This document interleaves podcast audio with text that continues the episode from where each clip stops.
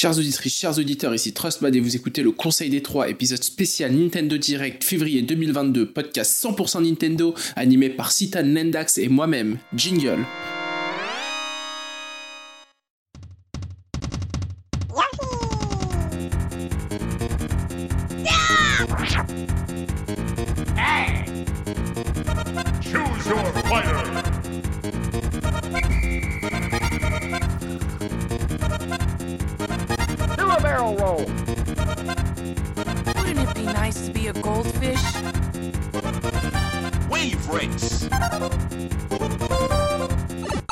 Et salut à tous pour un nouvel épisode du Conseil des Trois, épisode qui sera dédié bah, au Nintendo Direct euh, euh, qu'on a pu euh, qu'on a pu voir ou qu'on a pu peut-être rattraper.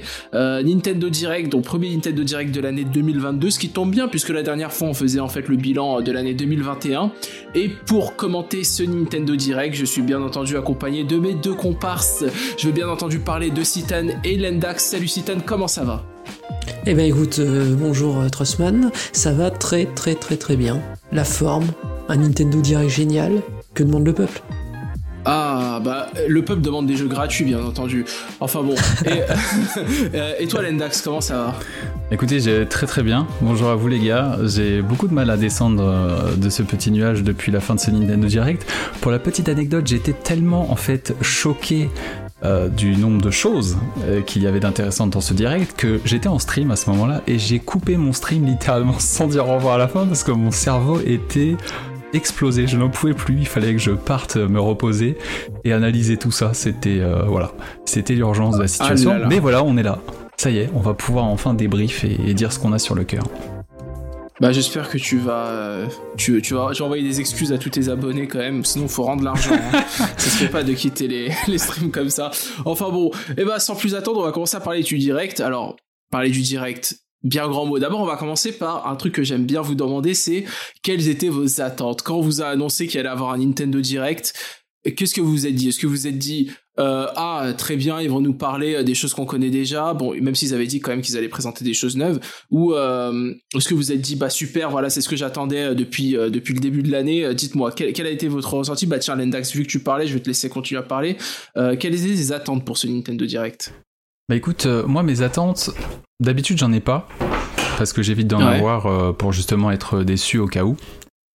Mais euh, il y, a, il y a surtout un truc qui m'a, qui voilà, qui m'a fait quand même passer euh, l'arme à gauche, c'est quand j'ai commencé à voir euh, des tweets, des retweets euh, du créateur de Mother. Ah là là Donc euh, là, voilà, euh, je sais qu'il faut rien espérer, qu'il veut pas refaire de jeu, etc. Mais au plus profond de moi, ça fait quand même un petit moment que je vois des goodies, des trucs, des bouquins, des montres, euh, des choses autour de la série Mother, notamment au Japon. Et je me dis que Ouais. peut-être il n'y aura un jour jamais de nouveaux jeux, mais par contre, voilà, rien n'est impossible concernant des potentiels portages, remakes, peu importe. Et voilà, j'ai bon espoir un jour qu'on puisse voir des remakes ambitieux euh, des premiers épisodes, notamment euh, le 2 ou le 3, quoi. Voilà, donc ça serait, c'est toujours des, des, des espoirs que j'ai au fond de moi. Donc là, petit retweet et ça y est, je suis tombé. Mais après, euh, voilà, je fais partie de ceux qui ont des beliefs, ont des espoirs, mais si ça vient pas, il y a aucun problème. J'ai pas, j'ai pas, j'ai pas ce jugement-là comme pourraient l'avoir certains, quoi. ok et toi Citan alors dans quel état d'esprit t'as abordé ce Nintendo Direct? Bah en fait, euh, moi j'y suis allé en me disant qu'avec les annonces qu'on avait déjà cette année, bah j'étais déjà content. Donc j'avais pas vraiment d'attente particulière. Je me doutais qu'on reverrait pas forcément Zelda maintenant. Donc euh, c'est un des jeux où j'avais effectivement envie d'en voir plus. Pour être franc, je voulais revoir Advance Wars, moi, euh, vraiment. Ouais. Donc euh, c'était ça une de mes attentes. Et ensuite, je m'attendais à une surprise, mais alors pas celle qu'on a eue, justement. Mais c'est très bien, parce que du coup, j'ai été surpris en bien, et du coup, j'étais content. Non, honnêtement, j'y suis allé un petit peu... Et de quelle Un petit peu les mains dans les que- ouais, je sais pas de quelle surprise tu parles, parce que moi j'en ai vu plusieurs quand même, mais bon, on va y revenir, on va y revenir. Ouais, bah écoutez, moi, euh, je, je dois avouer que j'attendais rien, mais absolument rien de ce Nintendo Direct, parce que je trouvais que euh, au final, au niveau des jeux, euh, je parle pas que des jeux Nintendo, hein, je parle des jeux au global, je trouvais que quand même on avait une certaine vision euh, de ce qui allait venir sur Switch, d'autant plus que euh, les tiers sont vraiment, vraiment là maintenant, on en parlait lorsqu'on faisait le bilan. Euh, maintenant, ça me semble acquis que les tiers sortent des jeux sur Switch, font des portages. Alors certes, voilà, c'est des portages. Donc si t'as déjà fait les jeux sur PS4, euh, Xbox euh, One ou PC ou peu importe, ça a peut-être pas autant d'intérêt. Mais entre les jeux indés, les jeux tiers, je me disais bon, on est plutôt bien lotis. Donc ouais, j'attendais pas grand-chose, mais j'ai quand même été surpris par par ce direct. Et bah du coup, on va on va on va commencer à parler du direct en lui-même. Donc il s'est ouvert sur un jeu qui, ma foi, je l'attendais pas, et quand je l'ai vu arriver, je dois avouer que ça m'a un peu énervé, même déçu, je me suis dit, bon, bah, ça va être un direct pourri. C'était euh, Fire Emblem Warriors Three Hopes. Alors, attention, je dis ça, disclaimer, c'est mon point de vue personnel, et c'est pas le point de vue que, que j'ai maintenant à tête reposée, puisque, bah, on retrouve un Fire Emblem Musso, euh, après euh, le Fire Emblem Musso qui était déjà sorti sur Wii U et puis ensuite porté sur Switch. Et bah en fait, à mon sens, après vous me dites euh, ce que vous en pensez. C'est un jeu exclu Switch, hein. je crois, si je dis pas de bêtises, mais Fire Emblem Warriors, euh, je crois que c'était juste Switch. Ah, c'était que sur Switch. Il me semblait qu'il était sorti sur Wii U. Dans il est sorti sur 3DS aussi, je crois. Mais, ah, c'est euh, 3DS, pas sur Wii U. Pas comme Hero Warriors en tout cas. Voilà, d'accord, ok. Bah merci de m'avoir corrigé. et oui, donc ouais, il est sorti sur 3DS. Mais bah oui, mais tout ça pour dire qu'en fait, il y a une certaine logique dans le sens où on avait eu Hyrule Warriors 1. On a eu le 2 avec Breath of the Wild. Euh, on a eu un Fire Emblem Warriors qui qui qui, enfin, qui mélangeait un peu euh, les personnages de plein de Fire Emblem. Et puis maintenant, on a le 2 qui se concentre sur euh, le dernier opus sorti. Bon, au final, ça reste logique. Et je pense que ça annonce quand même une certaine idée du jeu dérivé chez Nintendo qu'on va peut-être euh, être amené à revoir sur les prochaines consoles, peut-être pas sur Switch, mais peut-être sur les prochaines consoles, on aura encore euh, du Fire Emblem Musso et du Zelda Musso, parce que ça reste quand même des, euh, des univers qui s'y prêtent bien. alors je sais pas si vous avez quelque chose à rajouter par rapport à ce Fire Emblem Musso. Moi je pourrais juste dire date de sortie 24 juin 2022, c'est toujours développé par la même équipe que le premier, donc Team Ninja Omega Force de chez Koei Tecmo. Euh, moi j'ai plutôt apprécié le premier épisode, c'est d'ailleurs mon Musso préféré sur Switch, donc euh, après j'attends pas spécialement celui-là pour la simple et bonne raison que j'ai pas été... Euh, j'ai pas beaucoup aimé Tree Houses, donc j'ai pas mhm. spécialement envie de me plonger dans un spin-off qui, qui, qui, voilà, qui, qui suit cette histoire-là. Donc je passerai certainement mon tour sur cet épisode-là, puisque celui d'avant c'était plus un melting pot de personnages des épisodes 3DS que j'avais adoré. donc forcément là je me sens un peu moins concerné par, par le sujet. Euh, ensuite, on a eu euh, sans transition Advance Wars, enfin sans transition aussi, puisqu'on reste quand même dans l'univers du tactical euh, avec des petites cases. Advance Wars 1 et 2 Reboot Camps qui a été re-remontré, donc je vous rappelle, c'est un remake développé par WayForward, ceux qui sont derrière par exemple les jeux chantés. Et bah, donc là, on a une date de sortie, donc est-ce que quelqu'un a la date de sortie?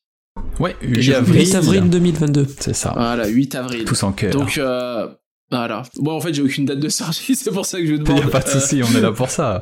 On se complète, c'est ça les équipes. Ouais. Mais euh, ouais, bah moi j'ai trouvé quand même qu'il y a eu un tout petit upgrade graphique. On reste dans le même style, hein. donc si on n'aime pas le style, euh, ça reste euh, imbitable. Mais j'ai l'impression quand même que c'est ça a été un peu amélioré graphiquement. Alors moi, j'attends toujours ce jeu. Je suis super excité à l'idée de me replonger dans Advance Wars, même si j'ai un backlog long comme que, enfin voilà, comme la circonférence de la Terre, j'ai envie de dire. Mais mais bon, euh, alors, est-ce que vous pensez qu'on aura un nouvel Advance Wars à un moment suite, enfin si ce euh, si, si, ce portage euh, se vend bien? C'est possible. Est-ce que tu penses, ouais. Bendax, tu oui, je pense, aussi, je pense que je pense aussi, si ça se vend bien, la série reviendra. Oui, elle reviendra d'ailleurs, mais elle reviendra, je pense, avec des changements, mais elle reviendra, oui. Ouais. Ouais, c'est ce que je pense aussi, et ce que c'est ce que j'espère.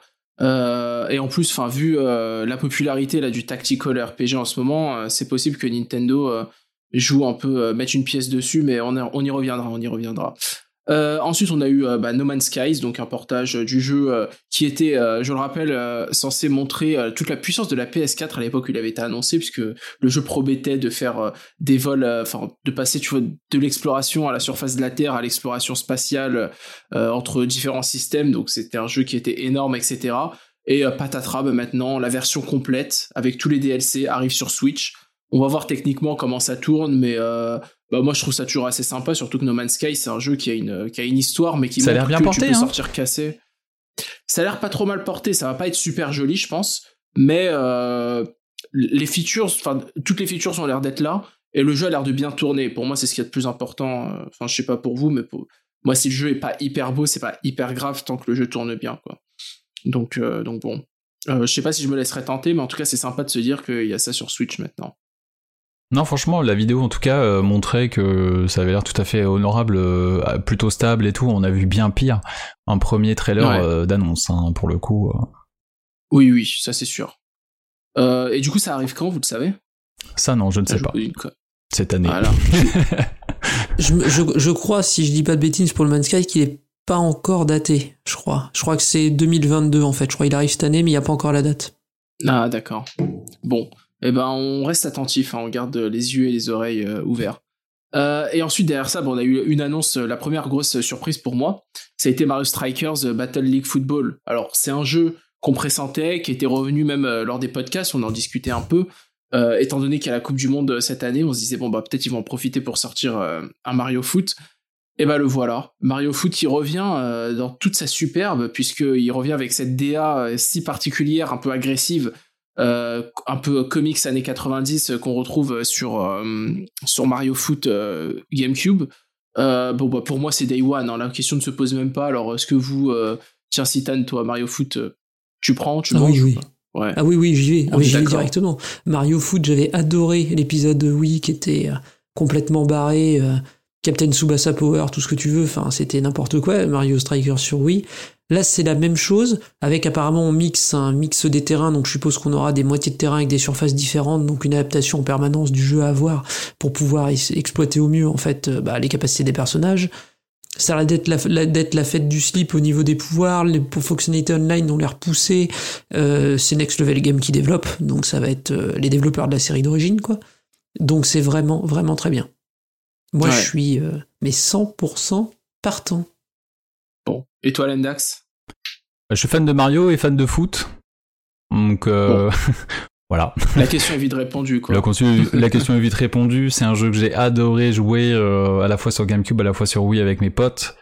Parce que, bah ouais, ça réunit les peut-être parmi les deux choses les plus populaires au monde, hein, dois-je le rappeler, mais voilà, c'est, quand même assez incroyable comme mariage. Très très content que ce soit encore Next Level Game euh, à la baguette, hein, parce que je ne vois pas qui d'autre ça peut être. Je crois que ça n'a pas été confirmé, mais bon, visuellement, euh, ça me paraît... euh, ça me paraît Ouais. assez clair.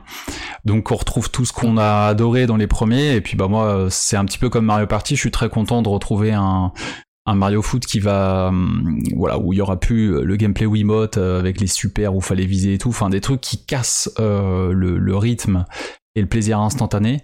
On va revenir à un, game- un gameplay similaire à GameCube. Voilà, vois là la manette, ça va être vraiment parfait. En plus, il y a des détails euh, pour la partie online. On va pouvoir créer des équipes de 20 personnes en ligne et tout, euh, partir faire des gros matchs. Enfin, ça va être. euh, Je sais pas comment ils vont gérer la partie Ouais. online au niveau du lag. J'espère qu'on pourra valider les matchs en voyant la connexion des autres un petit peu à l'image de ce qu'ils avaient fait avec Mario Tennis Aces.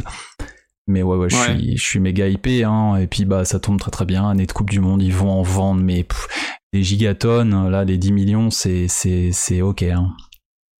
Ouais, moi je pense aussi que ça va bien se vendre. euh. Après oui, il y a quand même pas mal de, comme tu disais, il y a pas mal de détails à préciser euh, euh, sur, bah, sur comment le, le online va s'organiser. Je pense qu'ils vont utiliser les- le nouveau système de serveur qui, que Nintendo a mis en place qui marche un peu mieux.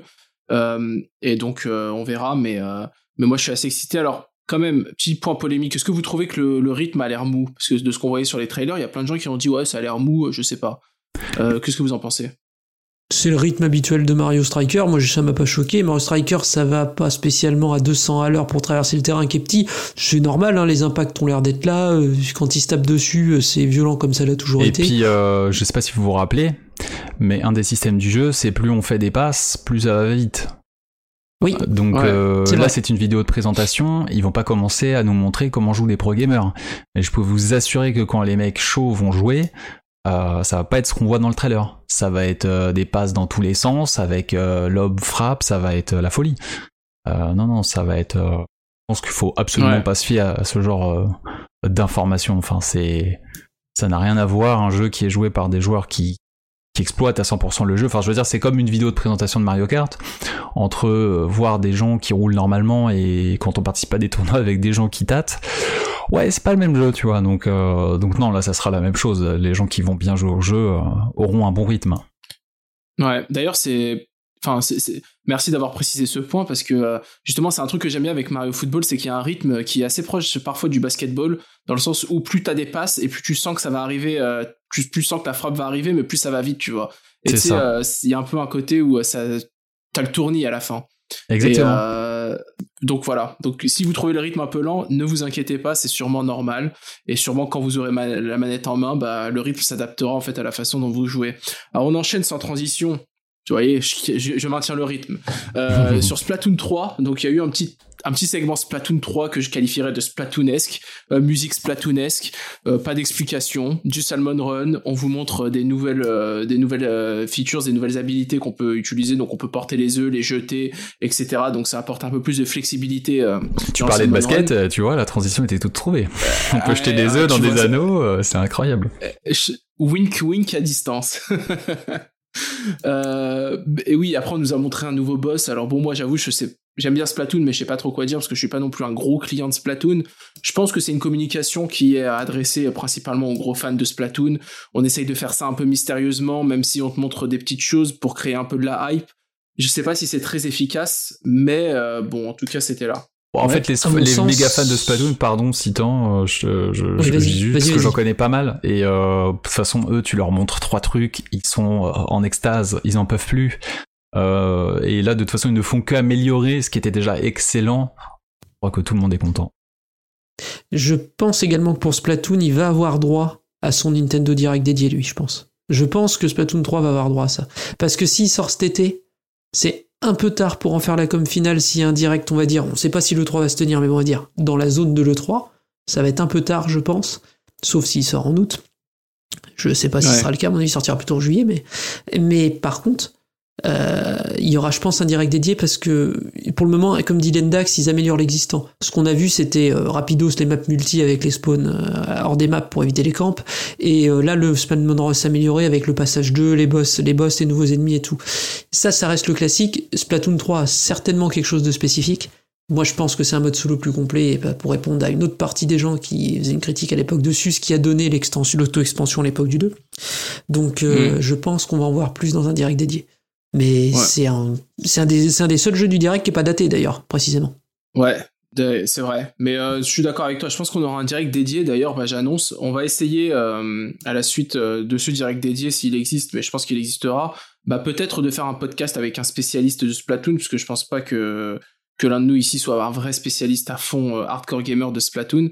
Et vu que Lendax, tu disais que tu connaissais des gens, bah peut-être que. euh, Ouais, je peux, je peux le aller, je réseau, peux aller euh. chercher ça, effectivement. En plus, je connais quelqu'un qui est très très sympa, ça pourrait, euh, ça pourrait peut-être l'intéresser. Je lui en toucherai Bah c'est cool. Super. Euh, ensuite, on a eu euh, là, une surprise, mais incommensurable. Enfin, surprise pour les vieux. Euh, Front Mission First Remake. Alors, Front Mission, un tactical RPG Square Enix, sorti à l'époque sur Super Nintendo, avec des mechas, ambiance un peu moderne, ambiance euh, géopolitique euh, assez, euh, assez sérieuse. Euh, faut se replacer dans le contexte. un jeu Super Nintendo, ce genre d'ambiance, c'est pas le premier truc qu'on s'imaginait à revoir, à voir revenir. Et pourtant, il y a un studio polonais que, je, dont- que je connais pas, euh, bah, qui s'attelait à la tâche de faire un remake. Et euh, non seulement il y aura le remake du 1, mais il y a aussi le remake du 2 qui est d'ores et déjà annoncé. Donc on va avoir euh, la duologie euh, avant un éventuel remake du 3.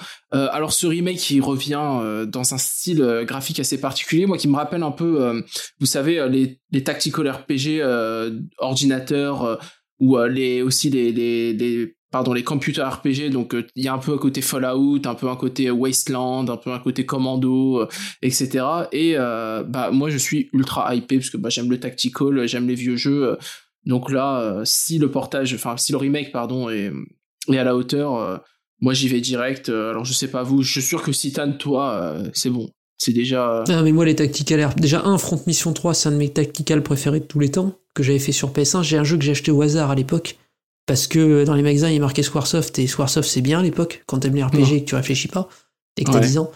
Donc tu l'achètes. Et Front Mission 3, donc j'avais adoré le côté géopolitique, c'est un des rares jeux que j'ai fait en anglais, et à l'époque, mon niveau d'anglais, euh, c'était pas. Mais je l'ai adoré. Et les premiers sont jamais sortis chez nous. Le sur DS, il est jamais sorti le remake, enfin le remake, le portage du premier Super NES, il est jamais sorti sur DS chez nous, sorti aux États-Unis et il s'est arrêté là. Il est jamais sorti. Le 2, il est jamais sorti du Japon. Donc grosso modo, quand j'ai vu l'annonce de celui-là, au départ, je vois des Wanzer dans le direct, je fais Oui. c'est que cette blague?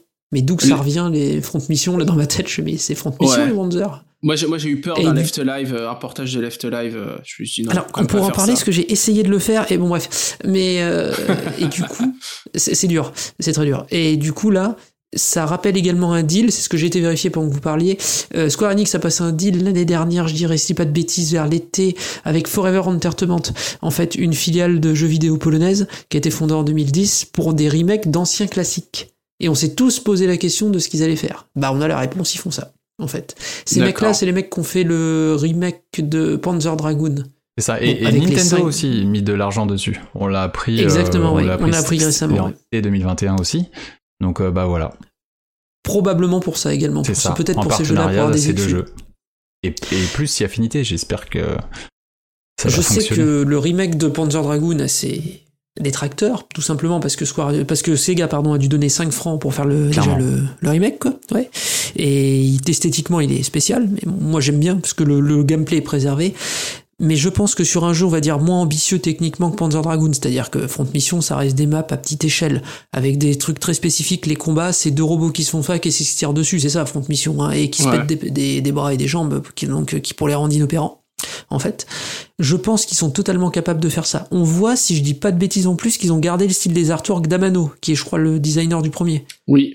Donc, et euh, ça, donc, c'est du coup, super ça. Moi, je trouve Ça, le soin, super. euh, je trouve le soin génial. Enfin, j'ai adoré le- la DA du jeu. Il y a Un soin tout particulier aussi sur les mechas, ce qui est très important. Et effectivement, comme tu le disais, ils ont gardé ce petit côté artwork euh, dessiné à la main pour euh, les personnages qui parlent, etc. Franchement, c'est c'est étonnant.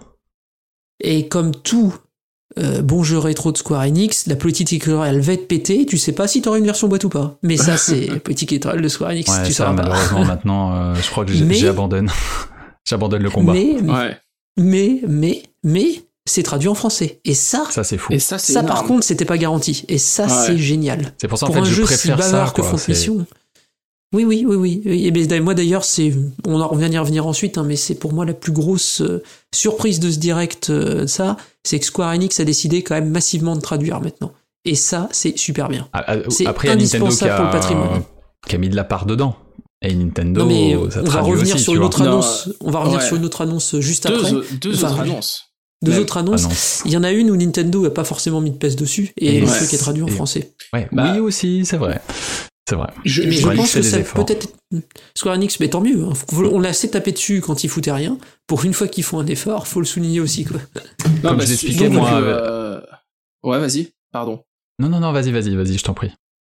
Non, j'allais dire surtout, d'autant plus que Nintendo euh, maintenant sort des jeux qui sont pas traduits aussi, donc euh, il y a un moment où euh, tu vois quand tu vois Square Enix maintenant se bouge, tu dis Nintendo, il faut qu'il se bouge aussi euh, pour traduire tous les jeux euh, qui sortent en anglais, aussi en français, enfin en euro quoi. C'est cool. Et oui, pardon, tu voulais dire quelque chose. Ouais, j'allais dire que, bah, en fait, moi, là, on va en parler de façon après des deux autres jeux, mais moi qui aime le rétro gaming, en fait, c'est c'est une aubaine incroyable de voir de tels jeux arriver parce que c'est des jeux qui sont dans mon backlog. Euh, de Super Nintendo, de PS1, Oui. enfin, de, voilà, ce sont des jeux que je fais, euh, je fais quelques jeux par an de, de ces jeux-là à chaque fois, et c'est des jeux qui font partie de mon backlog depuis très longtemps. Et en fait, de les voir arriver euh, avec autant de travail euh, accompli dessus, euh, c'est c'est bluffant et c'est c'est kiffant parce que pour moi, je considère pas ça comme euh, enfin, c'est des vrais nouveaux jeux pour moi parce que c'est des jeux que j'ai toujours eu envie de faire et, et je suis autant euh, hypé euh, quand je vois le remake de Front Mission ou Live Life, euh, on en parlera après, que un Mario Strikers ou autre en fait. Pour moi, c'était une orgie en fait. Il y avait trop de jeux. Et il y a des gens qui Ouais. effectivement ça les attire pas, ils veulent du neuf, ils veulent des jeux modernes, etc. Ça je peux tout à, tout à fait le comprendre. Moi, dans mon cas, par rapport à mes goûts, c'est vrai que c'est assez hallucinant le, le nombre de jeux qui m'intéressent dans ce direct. Je ne crois avoir jamais. Enfin, je, préco 50 000. Ça, ça n'a aucun sens. Oui, moi aussi, j'ai fait pareil. Ouais, c'est fou. Mais, d'ailleurs, euh, ouais, bah là on va avoir un été quand même qui va assez, euh, qui va être assez rempli puisque c'est prévu pour l'été le premier et le Ouais. deuxième il y a pas de date, mais je pense que ça va pas tarder derrière parce qu'une fois que le moteur est fait, de toute façon, euh, il y a plus qu'à faire l'émission. Je pense que ce sera ça. C'est pour ça qu'ils se sont permis d'a- d'annoncer le, le second. Mais euh, il y a juste un truc, c'est que euh, je vois sur la fiche du jeu qu'ils disent que le table, euh, tabletop mode n'est pas supporté. Alors pourquoi? Honnêtement, je sais pas. Mais euh, mais bon, c'est, je trouve ça assez étonnant. Je vois pas euh, ce qui pourrait les empêcher de le faire en fait, parce que Peut-être euh, qu'ils sont en euh, incapacité de fournir un jeu correct euh, techniquement en portable et que du coup, fait ce choix. C'est terrible, Non, hein, bah, par le- contre, ça je savais pas, tu vois. Ça par contre, c'est pour il un est jeu. il est comp- il est compatible mode portable en fait. C'est ça qui. Ah d'accord, mais tu peux pas débrancher les. Joy-Con? Bah je sais pas. Euh, là, sur la si tu débranches, si tu laisses les Joy-Con attachés et que tu m'as pas de pro, il est où le problème c'est, Ouais. je comprends pas. C'est pour ça que. Normalement, c'est impossible de pas être en mode éclaircir tabletop. le sujet, euh, c'est, ça me paraît Ouais. assez, euh, assez fou. Enfin, mais bon, franchement, c'est. Je sais pas ce que vous en pensez, mais quand on voit. Des... Parce que ça, c'est franchement des jeux, alors là, de niche, déjà à l'époque en fait. Donc, c'est une des séries les plus niches de c'est Square fou. Enix. hein. Et, et quand Oui. Square Enix, je les vois ressortir des trucs comme ça du placard, euh, je suis enthousiasmé de fou. Parce qu'il y a des jeux, Bah. il y a des pépites encore qui traînent dans les tiroirs. Bah, je pense depuis autre- très longtemps à Bahamut Lagoon. Voilà, Euh, Bahamut Lagoon, Mais des- alors, pour le coup, bah, revient. Lagoon, pour le coup, on va en reparler. Ce serait bien qu'il se prenne le traitement de Live Live plutôt, lui. Bien sûr, bien Oui. évidemment. Ou Front Mission, mais voilà, un, Mais pas un bête Il portage. va, re- Tout il va revenir. C'est juste que il peut pas sortir la même année que Triangle Bien, Stratégie. bien évidemment. Parce que Déjà, ça je trouve que chose, je trouve euh, que cette année, Square Enix, il y a trop de jeux. Mais vraiment. Bah, ju- justement, on va en parler parce que donc après Front Mission, on a eu. euh, euh, là, je passe rapidement. Vous m'arrêtez si vous voulez. On a eu à Disney Speedstorm. Donc Ah, je vais euh, en parler juste à très rapidement. Je veux juste te ah, dire que vas-y. déjà visuellement c'est tout à fait correct. Je sais pas si vous avez remarqué, mais les tracés sont proches de Mario Kart 8. Il y avait des, des, des, des Ouais. trucs un petit peu, euh, ah, je sais plus comment on appelle ça. euh, euh, ah, le truc, euh, aide-moi si t'en. Antigravité Antigravité, merci. Il y avait de ça. Et c'est développé par Gameloft Barcelone, qui est un très bon studio chez Gameloft, puisque c'est ceux qui font Asphalt 9, et c'est très loin d'être un mauvais jeu. Donc à surveiller. Après, le seul problème du jeu, enfin un problème, euh, c'est bien pour l'accessibilité, mais c'est un free-to-play, donc euh, le voilà, le, Oui. le, le jeu peut être un mais- pay to, euh, to win euh, ou ce genre de truc, donc à surveiller. Mais, Mais c'est un bon studio euh, qui font des bons jeux de ouais, mais bagnole, pourquoi, arcade. pourquoi Nintendo laisse cette annonce dans ce direct-là et il termine parce qu'on sait en annonce et du coup tout le monde s'en fout. Ça n'a pas de Ah de sens. toute Pourquoi façon, ils les ont envoyés au euh, casse-pipe comme ça quoi De toute façon, faut, faut, ouais, on s'en fout quoi. De toute façon, ça sort sur toutes les plateformes, ça, donc euh, c'est juste histoire de dire, ça, Ah, ça plaira à certains. Pour le coup, l'annonce, Non mais après, c'est vrai que Lendax t'as raison de revenir là-dessus quand même parce que bon, j'allais pas juste vite, que, par exemple, Chocobo que- GP, on peut, on peut, on peut rigoler parce que ça va être pourri, tu vois. Mais Disney Speedstorm, je pense que Non, mais, ça, ça va euh, se tâter au même niveau que les Crash et, euh, et Sonic. Il, il- Donc il y a, c'est il y a pas mal. beaucoup de bashing euh, parce que c'est Gameloft, parce que c'est du jeu C'est à ça. la base qui est euh, qui est du jeu mobile, mais bon euh, maintenant. euh, Et là, c'est il y a des mecs qui, c'est qui ont vérité, roulé leur, leur boss et qui font des bons jeux. Ouais, Mais- donc je, Voilà. je- je suis d'accord que le bashing est injustifié. En plus, le jeu est pas dégueulasse. hein, Non, franchement, dit, euh. il a l'air vraiment pas mal. Ouais, voilà, affaire à suivre, il faudra tester sur free to play, ça coûte rien, je vous en reparlerai euh, le jour où ça sortira. Voilà. Puis j'allais dire encore une fois, c'est l'association de deux trucs hyper célèbres, c'est-à-dire que euh, les jeux Bien sûr. de cartes et, euh, et, et Mickey, euh, enfin et Disney quoi. Donc euh, voilà. En, en revanche, un jeu qu'on va pouvoir bâcher allègrement, c'est Star Wars The Force Unleashed, euh, qui est un portage quand même de la version Wii. Niveau foutage de gueule, je sais pas si on a fait mieux. Euh, je non mais c'est un scandale ce truc. Ah, C'est, euh, visiblement, la justification, c'est la maniabilité, oui, qu'ils ont voulu garder pour, le, Non, pour les Joy-Con. euh, Mais bon. voilà. Non mais à un moment. Sans commentaire. Non mais c'était pourri et j'habitais sur Wii en plus. non, Voilà, mais- c'est un petit jeu, voilà, les Star Wars. euh, pff, voilà, c'est- Ah Mais- non, c'est dégueulasse, c'est plus moche que le remake de Kotor les mecs. Alors ok, c'est 20 balles. Euh, ok, c'est. Ouais, ah, même c'est cher. Non mais, ouf, franchement c'est de la merde. Enfin, je suis Ouais, Pour moi, c'est ça, moins pire que ce qu'il y a juste après. Dégueulasse. Ah oui, juste après c'est un scandale aussi, mais disons que celui-là est pas mal aussi. Mais après je suis d'accord. Après c'est Pour moi, scandaleux. le vrai scandale, c'est- le jeu d'après du direct. C'était le plus dégueulasse. euh, Ah, c'était affreux. Ça ramait du yonf. Mais comment ça peut ramer C'est honteux. Après, voilà, c'est un trailer, mais bon, je trouvais ça vraiment lamentable. Euh, Honnêtement, moi, j'arrive même pas, à- j'arrive même plus à suivre les collections d'Assassin's Creed. Euh, Il y a le Rock Collection, Ezio Collection. Là c'est la collection du 2 et ses suites en fait. Oui, mais enfin, c'est suite, mais on a eu le 3 et le. euh, C'est vraiment juste après le premier, hein. c'est le 2 et, euh, et des épisodes avec Ezio. De toute façon, Ouais, va, ouais. va falloir que tu suives parce que c'est reparti dans ce schéma-là, Assassin's Creed apparemment. Ils sont en train de faire pareil il- avec Valhalla, le prochain jeu c'est ça. Donc, euh, Non mais ils ils sortent les jeux à rebroustant en fait, c'est ça moi qui est le truc. qui- T'as d'abord le 3, après ils t'ont fait le truc avec les pirates, puis après ils ont fait un pack avec les pirates, puis maintenant t'as le 2 en pack, après ils vont nous sortir le 1 et puis ils nous sortiront le 0 peut-être derrière. Enfin, je sais pas, je sais pas comment ça marche dans leur tête, mais bon. En tout cas, ça va sortir. Donc, euh, les fans d'Assassin's Creed, euh, bah voilà. Si vous voulez vous brûler la rétine, euh, allez-y. Euh, ensuite, on a eu SD Gundam Battle Alliance. Donc, j'en aurais bien parlé, mais comme il y a SD devant Gundam, perso, j'ai pas grand chose à en dire. Mais à part que c'est. Voilà. Mais ça, là, ça, pas trop- là, ça vise absolument les fans. Hein, Je veux dire, comme tu dis, quand il y a SD Ouais. devant, du coup, on- c'est vraiment pour les fans. le, le jeu est joli. Moi, je trouve ça plutôt. Ouais, euh, ça a l'air sympa. C'est pas Ouais, techniquement exceptionnel, mais il y, a une- il y a une DA, quoi. Il y, a une- il y a une espèce de patte. euh. Donc bon. Euh, et il y a plein de mechas. Donc voilà, si vous cherchez des mechas chauds dans votre région, je sais que cette blague a été déjà faite mille fois, mais bon. Euh, on enchaîne sans transition, voilà, pour arriver enfin à la deuxième, euh, deuxième gros titre de Square Enix, Chrono Cross The Radical Dreamers Edition.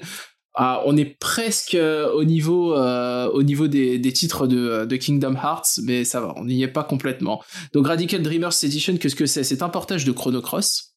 Enfin, portage, euh, re- non, pas remake, euh, Remaster. remaster un peu, ouais.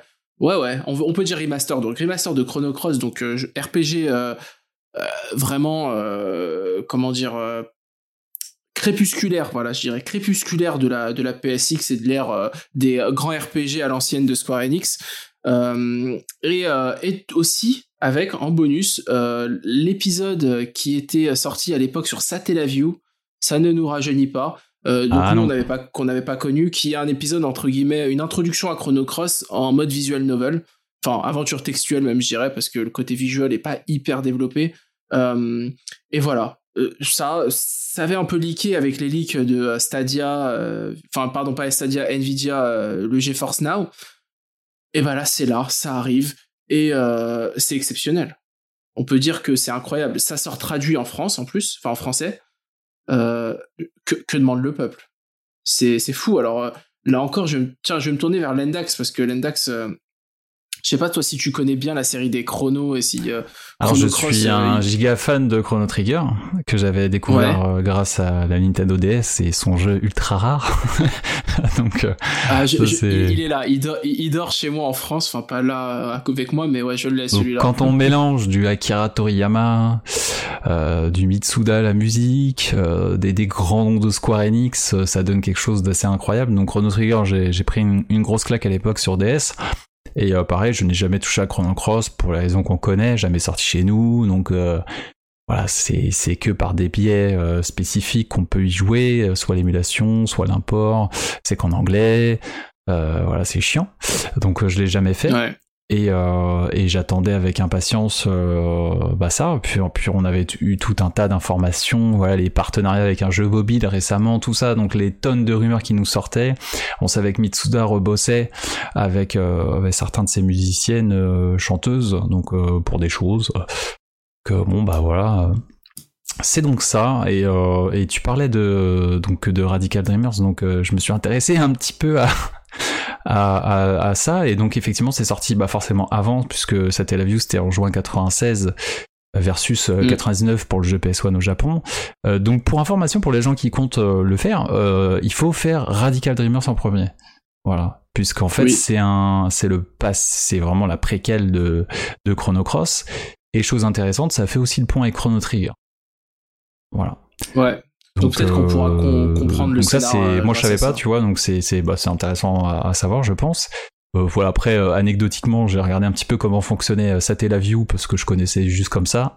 J'ai pété un plomb je, je je sais pas là je fais un, un hors sujet mais vous savez comment ça fonctionne un peu Satellaview euh?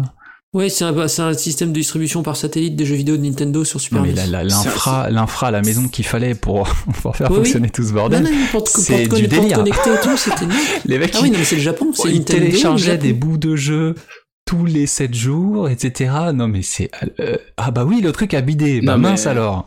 Comme c'est surprenant. Enfin bon, ça m'a fait rigoler. Euh, mais pour revenir à, à- à l'annonce, ouais, c'est... c'est alors, c'est pas... Encore une fois, je- on avait parlé de ça il y a pas longtemps, mais je critiquais le fait que, à cause des insiders, des fameuses rumeurs, les gens se font des, des films, clairement dans leur tête. Et pour Chrono Cross, il y avait énormément de gens, euh, je prends l'exemple de Bouillot de Gamecult, qui imaginaient du coup un remake euh, proche de quelque chose de, de fou. Voilà, clairement, employons les Genre mots. FF7 Remake. Voilà, mais on savait très bien que ça n'aurait jamais pu aller jusque là, mais je sais pas, les gens s'attendaient à quelque chose de, de plus ouf à cause de ces rumeurs là, parce que les gens se saucent à chaque fois. Et j'ai vu beaucoup de gens être extrêmement déçus euh, de l'annonce et même tacler, euh, tacler le jeu. Et je trouve ça assez euh, incompréhensible. Pourquoi? Parce que le jeu est à 19,99, il est traduit en français, c'est la première fois qu'on a tout ça. Il y a énormément Ouais. de choses retravaillées dans le jeu. Après, qu'on aime ou pas, ces différentes choses-là sont désactivables. Voilà. Et ça, c'est plutôt bien de le Oui, proposer. alors ju- ju- ju- juste pour euh, très rapidement revenir sur les, toutes les nouvelles features de ce remaster. Donc on a des, modèles 3D qui ont été convertis en HD. Bon, ça c'est classique et plutôt facile à faire. On a euh, un retravail des illustrations pour que ça fit, euh, enfin ça fit, ça aille avec un écran HD. par, on par- a, par le character designer d'époque, hein, Nobuteru. Yuki. C'est ça. On a des, des, euh, des backgrounds de musique euh, qui ont été euh, retravaillés. Donc toutes les musiques sont en meilleure qualité, etc. Pour que ça évite de faire un effet un peu Par, PSX, par Mitsuda qui- lui-même. qui. C'est important. par Mitsuda lui-même. Euh, on peut activer ou désactiver les rencontres d'ennemis. On peut euh, activer des filtres sur, sur les fonds euh, pour un peu lisser le truc. Ça, il y en a qui aiment, il y en a qui aiment pas. Personnellement, j'aime pas trop, mais ça aide parfois quand même, faut le dire. Euh, Il y a eu, euh, alors ils disent qu'il y a des améliorations sur les combats pour les rendre un peu plus simples. On a aussi une fonction euh, de bataille automatique, assez classique. Hein. Euh, on a, on peut, alors ça c'est important. En revanche, on peut euh, changer entre le comment dire les, les polices HD ou les polices qui pixelisent et euh, ça les, enfin on se rend compte avec par exemple les euh, les FF euh, pixel remaster que la police quand même ça peut être un sujet assez sensible Grave. euh, donc c'est pas mal. Et euh, il y a aussi, euh, on peut changer la résolution de l'écran. Donc ça c'est aussi, euh, je trouve ça super intéressant, notamment sur Switch, parce que quand tu joues en portable, bah tu veux peut-être une, euh, tu veux peut-être changer ta résolution par rapport à ton écran, etc. Parce que je sais pas s'il y aura des soucis de performance, mais en tout cas c'est. apparemment c'est un mode euh, zoom en fait. Tu vas pouvoir zoomer pour euh, voilà selon le truc. Alors après je sais pas dans les faits comment ça va vraiment faire le taf ou pas, Oui. mais au- en tout cas c'est des Euh, options. Voilà ça ça elles sont Oui, pas obligatoires. parce que- et- il faut, il faut rappeler que c'est un jeu qui est en 4 tiers. Et euh, le jeu est toujours en 4 tiers des images en tout cas qu'on a vu ça, ça a pas Je crois qu'il y a une 16e, option donc, 16 euh, neuvième. Je l'ai lu, mais après Il y a voilà, une option voir si j'espère que ça fit ok. bien et que c'est pas juste étiré salement. Ouais, c'est ça. Mais bon, voilà, après, je- je- c'est 19,99. Ouais. Enfin, je sais pas les gars ce que vous en pensez. Est-ce que vous avez l'impression de vous faire voler ou? Bah tiens, si t'as Ça fait 22 ans que j'attends de jouer à Chrono Cross. Ah ouais, voilà. Donc 20, 30, 40, 50 balles, j'y vais. Mais ouais, non mais attends, Je mais quand fous. derrière on a des Oninaki par euh, Tokyo RPG Factory à, à 50 balles. Oui, Enfin, j'ai plus ouais. l'impression de me faire Je voler veux là, dire, de, de nos jours, des JRPG on en a plein. On en a en pagaille et quand ils sortent, ils sont chers. Donc avoir un jeu mythique enfin traduit avec des options de confort à 20 balles, perso, moi, c'est ok. Hein. Oui, tu euh, recommander. ouais. J'ai pas réfléchi. Moi, j'attends encore de, voir aussi, la hein. liste des trophées. C'est mon, c'est mon habituel toc. mais- je veux savoir si le, le trophée platine est intéressant ou pas. Si c'est le cas, je le prendrai sur Play. Sinon, ce sera sur Switch. Ouais, non, moi, je, pareil, je trouve ça honnête. Euh, J'avoue que j'avais un peu pesté quand j'ai vu euh, que, euh, que, comment dire, que euh, Final Fantasy VIII Remastered était sorti à 20 balles parce que je trouve. Ah, mais après, c'est différent parce que FF8, on, l'avait déjà ressorti re- 50 000 vu, fois. Vu, vu, vu et revu. Donc, Déjà euh, en français, euh, etc. Donc c'est voilà. pas pas les mêmes Alors efforts fournis. C'est ça. Alors que là, bon, je, je considère que c'est un peu plus légitime, même si ça reste très personnel. Hein. Quelqu'un qui met 20 balles sur FF8, je vais pas euh, le frapper de, de l'opprobre parce que il, a- il a mis, tu vois, c'est pas, c'est pas ça que je dis. C'est juste pour moi. Et là, ouais, c'est plutôt, c'est plutôt cool. Par contre, Ouais. et ça confirme ce que tu disais, euh, Trussman, au tout début, ça confirme quand même le leak Nvidia hein, depuis le début. hein. Quand Oui. même, tout ce qui est dessus, c'est plus ou moins vrai. Les dates sont, euh, voilà, les dates sont pas tenues, mais ça c'est pas grave parce que de toute façon on sait très bien comment ça se passe. Mais par contre, la liste pour le moment est vraie. Il reste des jeux de la liste Square Enix qui sont ouf dedans. Dans les remasters, il reste Final Fantasy Tactics, Ouais. qui reste possible du coup. Et il y a Final Fantasy 9 Remake. On verra quelle forme ça prend le remake, mais il y aura, ça doit certainement être vrai du coup. Bah, Donc Square, totalement. c'est un peu- quand, quand tu vois tout ce qu'ils ont en jeu, c'est complètement débile. Mm. D'ailleurs, tu parlais de Bah, FF il- Tactics. Il y a déjà les gens qui sont en train de se hyper et qui veulent un, un- un visuel à la Live Live. Mais les gars, doucement. Ne Non, hypez c'est un pas remaster, trop. ce sera pas ça. Bah ouais. Mais les gens, Ouais. ils vont râler. Tu vois? Tu vois, Par alors contre, ça va être un que portage Enfin, de la version PSP, je pense. c'est ça, c'est ça le problème aujourd'hui, je trouve, c'est que aujourd'hui, les gens, ils, ils arrivent pas à se satisfaire de, de, de quelque chose. euh, voilà. Live Alive, c'est certes, on va en parler après, mais un gros remake. Et ça Bah, on coûte peut en 50 parler balles. maintenant. On peut, Ouais, voilà. on, on peut rester sur, euh, sur l'axe Square Enix, puisqu'ils ont aussi annoncé euh, Live, Li- Live Live. euh, donc Je sais pas si on dit Live Alive ou euh, Live. Live, je, ne- je ne sais pas. Normalement, c'est Live Alive, je crois. Mais moi, j'aime bien dire Live Alive parce que euh, j'aime bien les répétitions. Comme... Enfin bon, Non, c'est pas de souci. Euh, oui, oui, non. il- donc c'est un, un remake. Alors là, c'est un remake total. Alors ceux qui ne connaissent pas le jeu d'origine peuvent se dire, bah c'est bizarre comme remake parce que ça reste des gros pixels. Alors oui, ils l'ont remaké en mode pixel euh, 2D HD, donc euh, la même méthode qui est utilisée pour euh, Octopath Traveler, utilisée pour Triangle Strategy. Ils ont aussi modifié des passages de gameplay. Euh, on le voit par exemple, euh, enfin moi de mémoire, il me semble pas que le ninja, euh, t'avais des scrolling 2D euh, euh, quand tu avec le ninja euh, dans le Japon féodal. Je me trompe peut-être, mais en tout cas, euh, en tout cas, ça promet. Ça promet parce que c'est un RPG quand même qui est ultra chelou. Euh, alors chelou, oui et non, parce que pour aujourd'hui, avec tous les RPG qu'on a eu, euh, donc on a eu euh, Saga Frontier après, là on a eu Octopath Traveler, etc. Ça, ça, aura peut-être un peu moins le côté chelou de l'époque, mais ça reste quand même un espèce de, monument pour connaisseurs qui est qui, est vraiment pas hyper connu en Europe et ça sort traduit en français. Alors ça sort à un prix quand même euh, 50 balles, hein, il faut il faut les mettre. Euh, mais euh, bon, moi j'avoue que personnellement je vais y aller parce que c'est c'était inattendu. En même temps, c'est quelque chose que j'espérais au fond de moi-même. Donc euh, le 22 juillet, euh, bah je, je, je serai là pour, euh, pour pour passer à la caisse quoi. Je serai là aussi. Musique, musique Ouais. orchestrée de Yoko Shimomura par Yoko Shimomura. Lendax, tu devrais déjà avoir Ouais. C'est le premier OST de Yoko Shimomura chez Squaresoft quand elle arrive euh, en 93 après son travail, euh, euh, si je dis pas de bêtises, chez Street Capcom Fighter. sur euh, Street Fighter et puis euh, mince le RPG Breath of Fire. Breath Ouais. of Fire, donc euh, c'est énorme. Moi, pareil, hein, j'en parlais tout à l'heure, c'est ça fait partie du backlog. Et euh, je sais pas si vous savez, mais c'était un jeu. euh, Il y avait des ambitions sur ce jeu euh, complètement démesurées. D'ailleurs, ce qui lui a valu un petit 29 sur 40 sur Famitsu à l'époque, ça pique un peu parce que visuellement, Oui. c'était pas au point euh, par rapport à ce qu'il y avait eu sur euh, sur les FF, etc. Ça a déplu.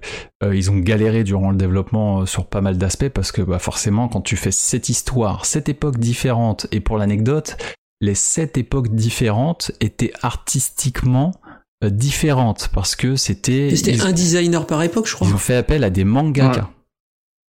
Voilà, en fait, Square Enix était proche euh, d'une société euh, de publication et euh, qui s'appelle Shogakukan. Et en fait, bah, ils ont fait appel à sept mangaka différents. Donc, je sais pas, enfin, c'est fou déjà un projet comme ça à l'époque. De le dire, euh, ça, ça fait appel à beaucoup de gens différents. Euh, D'ailleurs, dans les noms, euh, il y, a- il y a quand même deux mecs assez, euh, assez intéressants. T'as Yumi Tamura pour Basara, pour ceux qui connaissent, et puis surtout Gosho Aoyama pour Détective Conan. Tu parlais tout à l'heure Ouais. du ninja à l'époque d'Edo, il s'occupe de cette partie-là, Gosho Aoyama. Donc c'est fou. C'est, enfin, moi, sur le papier, je trouve ça, je trouve ça ma boule. plus, euh, C'est, ouais, puis euh, Détective Conan, c'est culte au Japon, je crois. bah, c'est méga culte. C'est Ah euh, oui, même à travers c'est le monde. culte. C'est plus de 1000 épisodes, euh, c'est euh, des, C'est toujours des pas terminé, centaines je crois, de tomes. Non, non, c'est pas terminé. Ça cartonne encore, chaque film, c'est euh, le carton partout, et de, de- mondial en plus, hein, ça, ça plaît beaucoup. Donc euh, j'ai trouvé aussi que j'ai vu l'info, donc c'est développé par Historia Inc., ceux qui ont fait Caligula Effect 2, et ils ont fait aussi d'autres trucs, genre des, des, des jeux de baston comme Jojo euh, Bizarre Adventure, mais sur des bornes d'arcade au Japon. Euh, voilà, voilà. Ah. Ça, ça- ça confirme une chose, c'est que Square Enix, pour chacun de ces remakes, portages ou jeux un peu originaux comme ça, ils vont chercher des développeurs japonais indépendants. Ouais. À chaque fois. Depuis Octopath Traveler, c'est ça systématiquement. Ah, moi, je trouve en ça trop bien. Default 2, c'est ça. Dragon Quest 3, je sais plus qui s'en occupe. Je crois que c'est des mecs qui faisaient des jeux de golf. Enfin, c'est c'est que ça en fait. En fait, Et c'est très bien. c'est trop bien Et parce que très très bien. ils se, ils se mettent un petit peu dans cette situation qu'on avait sur PS1 avec plein de petites équipes qui faisaient euh, bah, tous ces petits euh, enfin SNES PS1 quoi cette époque dorée où on avait euh, les gros jeux et plein de petits jeux stylés et là ils font la même chose en allant chercher les autres euh, qui sont dispo pour faire ces jeux là en faisant Ah. des commandes m- c'est trop bien en même temps, ils font ça parce qu'au fond, ils ont pas le choix. C'est-à-dire que quand, ils- quand ils ont traversé leur crise euh, à l'époque de la PS2 avec le film qui a bidé, euh, et que c'est- Ouais, bien et qui, enfin voilà. et- non mais tu vois, c'est triste, mais D'ailleurs- après, Mm. ouais. Je me rends compte d'un truc que j'étais parti voir un petit peu pendant qu'on parle là sur la page wiki du jeu.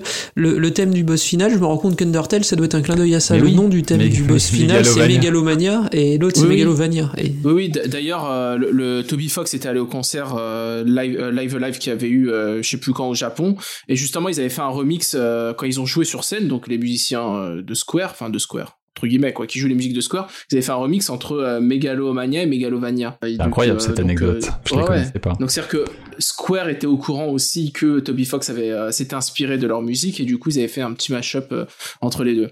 Mais ouais, dans ce que je disais, c'est que oui, donc Square a traversé bon la crise qu'on connaît, ils ont fusionné avec Enix, etc. Ils ont essayé de se relever, ça a été la galère sur les développements de FF13, ça a été la galère sur le lancement d'FF14. Enfin bon bref, ils sont passés par une phase sombre. Ils ont essayé de se diversifier euh, en investissant dans des euh, studios euh, occidentaux pour faire du jeu occidental parce qu'ils se disaient que bah, en ce moment c'est ce qui marche. Donc on va essayer de se faire du blé là-dessus en attendant qu'au Japon on réussisse un peu à relever la tête. Manque de peau pour eux ça n'a pas marché hein, parce que les aussi bons soient-ils les Tomb Raider n'ont pas cartonné au point où ils espéraient etc etc. Ils ont essayé de se lancer dans la mode du remake euh, musclé. Euh, ça a pris euh, 20 ans enfin j'exagère un peu mais pour arriver à un chapitre de FF7 remake qui en plus dont les ventes ont en plus été décevantes. Alors certains me diront attends ils en ont vendu des millions tu peux pas dire ça oui mais ils espéraient en vendre plus quand même que le- le FF7 original parce que le FF7 original était sorti dans un contexte où les gens découvraient. Là maintenant c'est connu, ils se disaient que c'est FF7, tout le monde connaît donc tout le monde va acheter. Bah euh, non.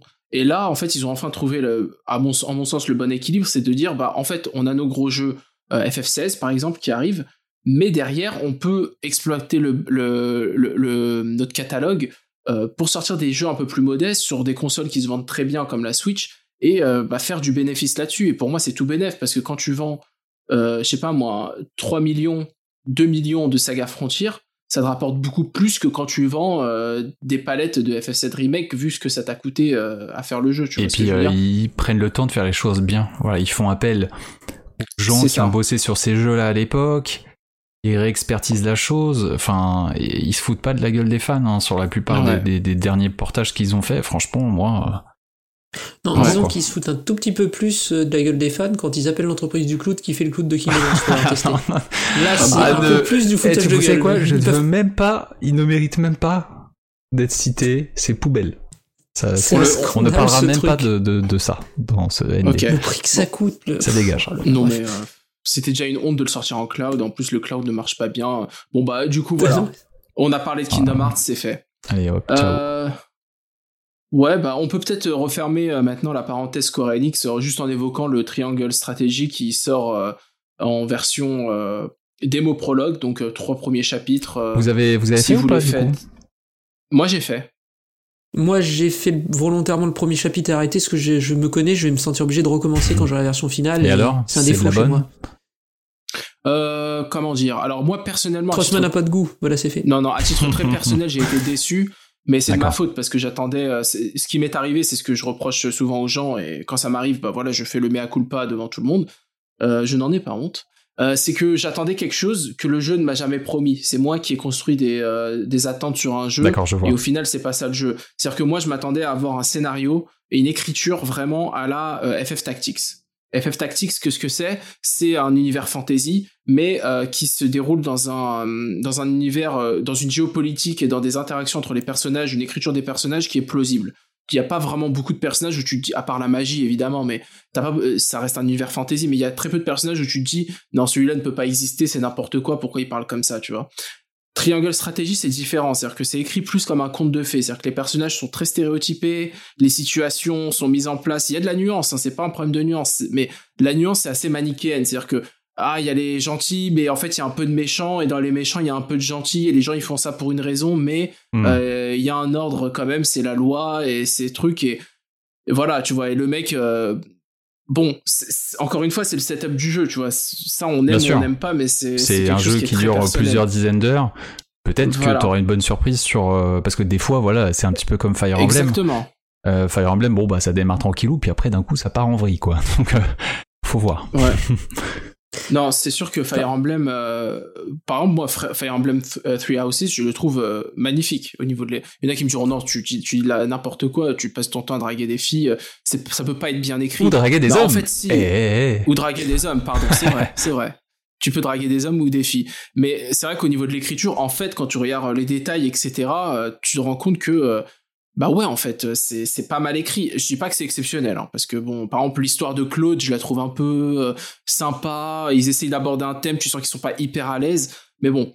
Voilà, et mais là, euh, peut-être que j'aurai une bonne surprise euh, d'ici la fin. Mais bon, voilà, il y a des choses, par exemple, quand tu t'arrêtes, que tu parles à tout le monde, tu demandes son avis à tout le monde, puis ensuite tu sors la balance, et puis chacun met son jeton, et puis comme par hasard, il y a le nombre de jetons euh, qui correspond au nombre de personnes que tu as dans ton, tru- dans, ton, dans ton équipe, et il y a quelqu'un qui fait la remarque, je trouve ça assez, euh, assez drôle, parce que pour moi, ça casse un peu euh, l'immersion, tu vois. Ça me dit, Ok. tu vois, ils disent, ah bah c'est marrant, il y a 7 jetons, et on est 7. Ah bah oui, bah, ouais, bon, bref. Mais Ok, à au-delà de ça, mais j'insiste dessus parce qu'en fait, c'est le seul reproche que je peux faire au jeu. Le jeu est beau, euh, un peu moins beau quand même en portable, il faut l'avouer, mais bon, c'est pas hyper grave parce que le côté euh, 2D HD pixels, euh, ça gomme un peu le côté, euh, le petit flou qu'on peut avoir. Les musiques sont fabuleuses, mais quand je dis sont fabuleuses, Ouais, c'est incroyable. la ah, euh, c'est franchement euh, incroyable la bande son. Et, euh, ben, ça, le c'est très gameplay, il est super bien taillé. Contrairement à Final Fantasy Tactics, qui a des problèmes de gameplay, là, Et bah, je du game dire, design. euh, ouais. Mais bon, Ouais. on va pas parler de ça ici. Non mais voilà. Non, mais bah, je rejoins, ouais. je rejoins Trossman sur, euh, sur le gameplay également des combats. C'est simple à comprendre, mais c'est profond. C'est un jeu qui, je trouve, en normal est bien équilibré, ce qui est assez rare pour un tactical, parce que les tactical, t'as souvent le craquage du développeur qui fait Ah, je vais le mettre dans la merde, il va en chier ce connard. Et en fait, à la fin, t'as envie de lui crever les yeux, développeur, parce que t'es pas venu là, en fait, pour ça à 100%, t'as des modes durs pour ça. Et là, j'ai pas le sentiment qu'il y ait ça, en tout cas sur la démo, de la première, il y avait pas, là, il y a pas non plus. Il y a des modes de difficulté qui peuvent descendre bas si les gens veulent simplement faire l'histoire et pas être bloqués par un combat, ce que je trouve bien, parce que ça permet d'avancer dans le jeu sans être frustré par une bataille trop dure. Et ça, c'est bien. Je trouve la réalisation au niveau des effets visuels des magies, c'est, c'est incroyable. C'est Square Enix de la PS1, quoi. Ça donne vraiment cet effet-là où quand ils bourraient les effets de lumière et que t'hallucinais, bah là, c'est pareil, quoi. Ça donne cet esprit-là. Je trouve ça cool de pouvoir un peu se balader dans un tactical RPG, ce qui est relativement rare quand même. Le fait de pouvoir se balader dans les petits environnements d'émissions, c'est rare. D'habitude, on, on est dans un hub au mieux, aussi ou sur une carte du monde, et on coche des cases où on déplace l'armée, quoi, en fait. C'est comme ça que ça marche, les tactical au Japon. Fire Emblem a un peu changé ça avec le dernier, mais d'habitude, c'est ça, quoi. Et je, je suis un peu plus, euh, j'aime un peu plus l'écriture que Trussman, mais je comprends euh, ce qu'il avance, hein, ce qu'il dit est vrai en plus, hein, donc il n'y a pas de souci là-dessus. Mais moi, ça marche bien sur moi, et je sens que c'est un genre de jeu, enfin, c'est un jeu que je vais faire avec un, un grand plaisir quand il va sortir euh, au mois de mars prochain. Très bien. Et ben voilà. Bien hypé. Bah, je, je- je- je pense qu'on est tous euh, clients de toute façon ici. Bien euh, sûr. Et euh, À part le titre, il est pourri, mais bon, ça va comme d'hab. quoi. Non, ça Ouais, va, moi, je- ça me dérange pas trop. J'aime bien qu'en fait, ils, ils sont dans leur délire de forme géométrique. Alors, pff, moi, ça me fait rigoler, en fait. J'attends le quadrilatère euh, Kingdom Hearts, tu vois. Je suis prêt. Oh, ça, ils sont Ah capables là. dans Kingdom Hearts. hein. Je- je- très capables. Quoi, quoi, Quadreams, euh, je sais pas quoi, un truc, euh, tu vois. Il faut, Oui, il faut oui, ça va venir ça un jour. Tu fais des Le mots 4, il va être génial. Ouais. Euh, bref, euh, bon bah voilà ce qui refait, euh, ça, ça referme un peu euh, le segment Square Enix. Donc maintenant on va, putain ça, ça fait ça fait déjà ok bon, on, on est super en retard mais c'est pas Voilà, on grave. va accélérer. Euh, on va on va parler de Kirby, la petite boule rose, et voilà. Voilà Kirby, bon bah Kirby on a vu des nouvelles euh, nouvelles capacités de Kirby, c'est-à-dire qu'avant Kirby pouvait bouffer les ennemis pour attraper, enfin pour choper leur euh, capacité, bah maintenant Kir- Kirby peut bouffer des objets aussi plus gros que lui pour euh, se transformer un peu en ces objets donc. Bah c'est super, c'est Kirby. On a revu encore du gameplay dans Ça a ce l'air vraiment Kirby. incroyable, hein, graphiquement. Ouais, qui sort en, en mars. euh, ouais, graphiquement, c'est super Les joli. musiques sont exceptionnelles tuerie. encore. Les Le jeu a l'air sont une super tuerie, cool. vraiment. Ça a l'air vraiment d'être un jeu de plateforme 3D, feel good, euh, que tu vas faire, tu vas prendre du plaisir à faire. Moi, j'ai vraiment envie de le prendre parce que j'ai. Quand j'ai pris Yoshi à l'époque, qui est de la 2D, c'est ce que je cherchais, je l'ai eu un peu, mais euh, j'ai pas eu le total côté feel good parce qu'au bout d'un moment, le jeu devient redondant et un peu chiant, honnêtement. Et là, avec ce Kirby, j'ai l'impression quand même que. euh, Là, d'avance, J'espère sans y jouer, pas me euh, tromper, ouais. je pense que c'est le ouais, meilleur Kirby, c'est hein. sûr. Ça a l'air fun. Il y a trop de variété dans les décors, dans, dans les situations. Enfin, j'avais l'impression de voir Super Mario Odyssey, évidemment, euh, en- enfin un peu plus petit, quoi, peu plus dirigiste, Ouais. etc. Mais, mais par contre, ça a l'air fou, vraiment. Enfin, j'ai jamais été hypé comme ça sur un Kirby de ma vie. Et j'ai Ouais. autant d'attentes que quand je joue à un Luigi's Mansion ou ces gros jeux-là de Nintendo, quoi. Euh, trop hâte.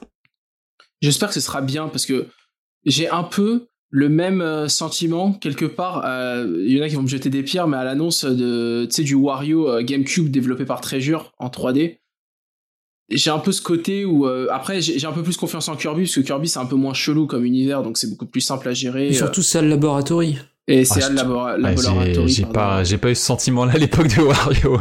Quand j'ai vu les trailers de Wario à les jeux de l'époque, je me plateforme, suis c'est pas pas dit, tiens, c'est Super Sunshine, tu vois. C'est- Tracer, leur meilleur jeu de plateforme, c'est Dynamite Eddy, c'est pas. C'est pas ouf. Oui. C'est bien, mais c'est pas ouf. Non, non, t'inquiète, Trust, ça va être très très bien. Je, je- je savais bien que j'allais être le seul à avoir ce sentiment. Je suis le mec chelou du podcast, donc. euh, pas du tout. Non, non, mais là, euh, franchement, je, enfin, vraiment, dans Et le, le niveau maintenant, de passons détail. euh, donc à ce. Tiens, par- Passons parlons donc à un jeu pourri niveau ce détail. PlayStation présente. Ah, euh, MLB The Show 2022, bah, ils ont tenu leur promesse. De toute façon, ils n'avaient pas le choix. Si vous voulez garder la licence, il fallait qu'ils sortent le jeu sur Switch. Et euh, bah, ils sont, au moins, ils ont pas l'air de s'être foutus de la gueule des fans, hein, parce que cross, cro- cross save, euh, tout support. Donc, euh, ils ont, Ça, c'est ouf, ils hein. ont vraiment embrassé. euh, bah, Ça, ça, euh, c'est je pense que les mecs, bah ouais, c'est ouf, mais d'une part, ça montre que c'est possible techniquement. Ah oui. Et de deux, Bonjour, FIFA. ça montre que. Coucou. Ouais. de- Non, mais. Et tu vois, c'est ça qu'on attend d'un jeu de sport. Enfin, Exactement. j'ai pas grand chose à dire parce que moi j'aime pas le baseball, je déteste ça, mais euh, bah ouais, c'est ça qu'on attend d'un jeu de sport en fait sur Switch, c'est-à-dire qu'on n'attend pas forcément à ce que ce soit plus beau que euh, les versions PS5, mais au moins vous nous mettez du cross-save, sinon ça sert à rien de le sortir quoi. Et, euh, et du non, crossplay du coup aussi On euh, peut jouer en online euh, ou pas? Ça, ça je sais pas. Ça je sais pas. Euh, mais euh, De toute façon, euh, mais bon. moi je suis perdu. Il y a des jeux Xbox Game Studio sur PlayStation, des jeux PlayStation sur Nintendo maintenant. Ça Ouais, de C'est vrai que c'est le bazar hein, quand même. Ouais. Bah bientôt euh, Zelda sur Steam. hein. Non, faisons. Non, non. faut pas faire ça. Non, Non, le podcast s'arrête après. non, si tu peux jouer en cross-platform, apparemment. Putain. Je suis en train de regarder la fiche. euh, ouais, ouais. Tu peux y jouer en cross-platform, donc euh, Ah, bah, franchement, c'est top. Hein. voilà, 5 avril 2022, si vous aimez le baseball, euh, je vous recommande parce qu'en plus, à ce qui paraît, c'est vraiment des bons jeux en plus. Hein. Moi, Ouais, je ouais, meilleur jeu de super baseball, jeux, ce hein. que fait Sony. C'est Ouais, super c'est le meilleur jeu de baseball du marché. Mais, mais même en, en- en tant que jeu de sport, ça reste, euh, ça reste quand même euh, assez fou. Juste faites gaffe, il y a 17 gigas à télécharger.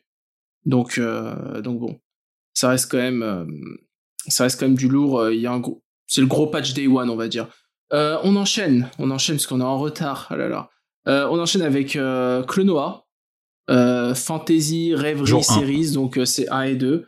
Euh, moi, Clonoa, j'ai aucune affinité pour, je connais absolument pas le jeu ni l'univers, donc je vous laisse parler, vous me dites quand je peux passer à la suite. T'as déjà joué toi, Citan Oui, j'ai fait le premier sur PlayStation 1 et j'ai- à l'époque j'avais pas la PS2 pour l'acheter. C'est un des jeux PS2 qui était pas beaucoup produit à l'époque, c'était dur à acheter. J'ai jamais pu le faire le 2. C'est c'est de la bonne. D'accord. Ah oui, c'est du bon jeu de plateforme si 2D par Namco. si on est en manque de jeux de plateforme d'époque, hein, parce que d'époque, c'est important de le signaler, c'est c'est jour 1. C'est super ambiance, c'est fun à jouer, c'est quali. Super musique. C'est quali, c'est euh, voilà. C'est un peu comme qu'on aime euh, quand on aime Rayman, euh, bah voilà, bah Clonoa, c'est le Rayman un peu poney quoi pour moi. C'est noté. Euh, Portal, Portal Collection Cubique, donc Portable, euh, Portal pardon, 1 et 2 sur Switch, donc des jeux euh, développés par euh, Valve. Alors, la grosse blague, c'est-à-dire que Valve livre ses, euh, ses, ses- ses consoles Valve Switch là, et, euh, et ils nous sortent en même temps euh, Portal 1 et 2 sur Switch. Euh, bah, Portal, c'est des- Portal, pardon, oh, j'a- j'arrive pas à le dire, Portal, pas portable. Portal en portable. Voilà, c'est ça, Portal en portable. Euh, c'est des excellents jeux, donc je vous invite vraiment à les faire parce que moi je les ai fait sur PC et j'ai kiffé. Le 2 en plus, tu peux le faire en coop, donc c'est top. Euh, Absolument génial à faire en coop. Ouais, absolument génial. En plus, là, je crois il y a de la coop splittée, donc euh, t'as même pas besoin Ouais. d'avoir deux Il y a- consoles. il y a tous les modes là, c'est jour 1, c'est direct. Tout- ouais, c'est ça. Et euh, en- bah, le, pour moi, la plus grosse info derrière cette info, c'est que euh, derrière, c'est-à-dire que c'est euh, le moteur source qui a potentiellement été porté sur Switch. Et qui dit le moteur source euh, dit euh, Orange Box, euh, donc euh, Half-Life 2 et ses, et ses enfin, extensions spin-off suite, enfin pas suite, mais enfin quand on parle d'Half-Life, c'est toujours un peu compliqué, mais bon, peu importe. Mais aussi Left 4 Dead, enfin même qui c'est Team Fortress. Alors je pense pas qu'ils vont ressortir Team Fortress 2, mais bon, avec Valve, on sait jamais en fait. Euh, donc, euh, donc ouais, c'est assez gros quand même comme news. Hein. Bah, c'est une bonne nouvelle parce que bah, Valve c'est toujours bien de bah, d'avoir Oui. euh, des, des liaisons sympathiques avec eux quoi. Ils font des bons jeux quand ils en font. Ouais, c'est ça. Quand ils sont pas occupés à compter leur, leur argent, mais bon. À ce qui paraît, Valve, de toute façon, c'est une, c'est un peu de ces, euh, c'est vol au-dessus d'un nid de coucou. Hein. C'est l'asile un peu chez eux. Tout le monde, chacun fait ce qu'il veut euh, et euh, bah, ça marche pour eux, donc tant mieux. Euh, ensuite, euh, bah, on va passer à une grosse, grosse, grosse, grosse, grosse annonce quand même, qui a été un gros segment quand même du direct. Hein. Ça a pris, on a eu une petite, un petit passage démo, etc. Nintendo Switch Sports. Alors, je vais tout de suite lancer Citan dessus parce que je sais que c'est son truc. C'est clair, Citan. allez, let's go. Balance Non, mais les mecs, vous vous rendez pas compte que c'est potentiellement avec Zelda, et là je suis presque à le mettre au même niveau cette année, que c'est le truc que j'attends le plus quand même. Je veux dire, c'est bien Ah gentil là. les dopes qu'on a vu avant là. Ça va 5 minutes, mais là on parle sérieux maintenant. C'est le retour de Wii Sport, le truc le plus improbable qui pouvait se produire vu que c'est vraiment bien attaché à la Wii comme l'image et licence. Ils le font, donc ça veut dire deux choses. Déjà, il y a un public qui est présent sur la console et donc qui est là, c'est-à-dire le public des casus avec Ring Fit et tout, ils ont bien pigé que c'était là. Deuxièmement, c'est un, jeu full motion gaming qui sort. Donc euh, là, ça va être le retour des parties entre amis, entre potes. Ils ont apporté du soin graphique. C'est bon, c'est plus de la PS2, euh, ils ont passé ils sont passés à l'étape d'après quand même. Donc c'est cool, c'est chouette. La sélection de jeux, il y a quand même dedans, je crois, si je dis pas de bêtises, trois jeux inédits. En fait, directement au départ, trois réadaptations des anciens jeux, en fait, qu'il y avait dans Wii Sport et Wii Sport Resort. En fait, derrière directement, le tout avec un mode en ligne euh, apparemment bien boosté dans lequel on peut intégrer des classements et tout. J'ai vu rapidement passer une image sur le communiqué de presse. La reconnaissance de mouvement de ce qu'on aperçoit pour le moment a l'air de fonctionner correctement. Le tennis a l'air d'avoir des animations plus poussées, le volet c'est bien détaillé. On sent que le jeu a été beaucoup plus poussé sur le côté là. On a vu Koizumi se balader avec un t-shirt Nintendo Switch Sport dont on comprend toujours pas pourquoi c'est pas achetable sur le shop de Nintendo le soir même. On veut tous, on en veut tous un, on peut pas l'avoir, c'est un scandale quoi. Il y a le golf qui va être ajouté en mise à jour, qui était quand même le sport le plus populaire de Wii Sport après le tennis, en fait. Donc c'était vraiment le, sp- le bowling, sport. le bowling. Allô, le bowling. Ah, il y a match avec le golf, hein. euh, Le golf, c'était Moi, tu sais, même pour l'anecdote, les gars, chaque Noël, quand je suis chez mes parents, mon père me dit Allez, on joue au bowling. Je dis Mais c'est pas sur Switch. Y a pas. Mais tu vas pas lui dire oui. Et là, je les ai vus hier et je leur ai dit j'ai un truc à vous montrer. Je leur ai montré le trailer et ils étaient en mode mais c'est incroyable et tout. On va refaire des soirées avec nos potes et tout. Donc c'est c'est voilà Si c'est t'étais un c'est la preuve même de ouais il y a de la demande. si t'étais un jambien, t'aurais acheté 51 jeux modable, il y a du bowling dedans. Mais- Alors j'ai mais mes parents ils, ils kiffent vraiment le côté les des vrais jeux que tu vois visuellement et tu tu en fait le fait d'agir la motion. Tu vois, il y a ça du motion dans côté 51 cool. jeux. Ouais, mais c'est pas ouf. Ah, c'est pas pareil, c'est juste un petit jeu. C'est vraiment pas Pour en revenir, à, pour en revenir à Wii Sport, en tout cas, ça prouve que Nintendo est capable de ressortir ses gammes d'anciens jeux remises à jour. On peut causer du design un peu plus, on va dire, jeune qu'ils ont donné aux sortes de Mi qu'ils ont mis dedans. On peut quand même toujours jouer ces Mi. Donc, ce qui est quand même un gros intérêt de Wii Sport, c'est d'avoir l'impression d'être représenté soi-même pour jouer quand même. Donc ça, c'est important. Euh, ça a l'air d'être complet, ça a l'air d'être bien fini, ça sort à un prix doux.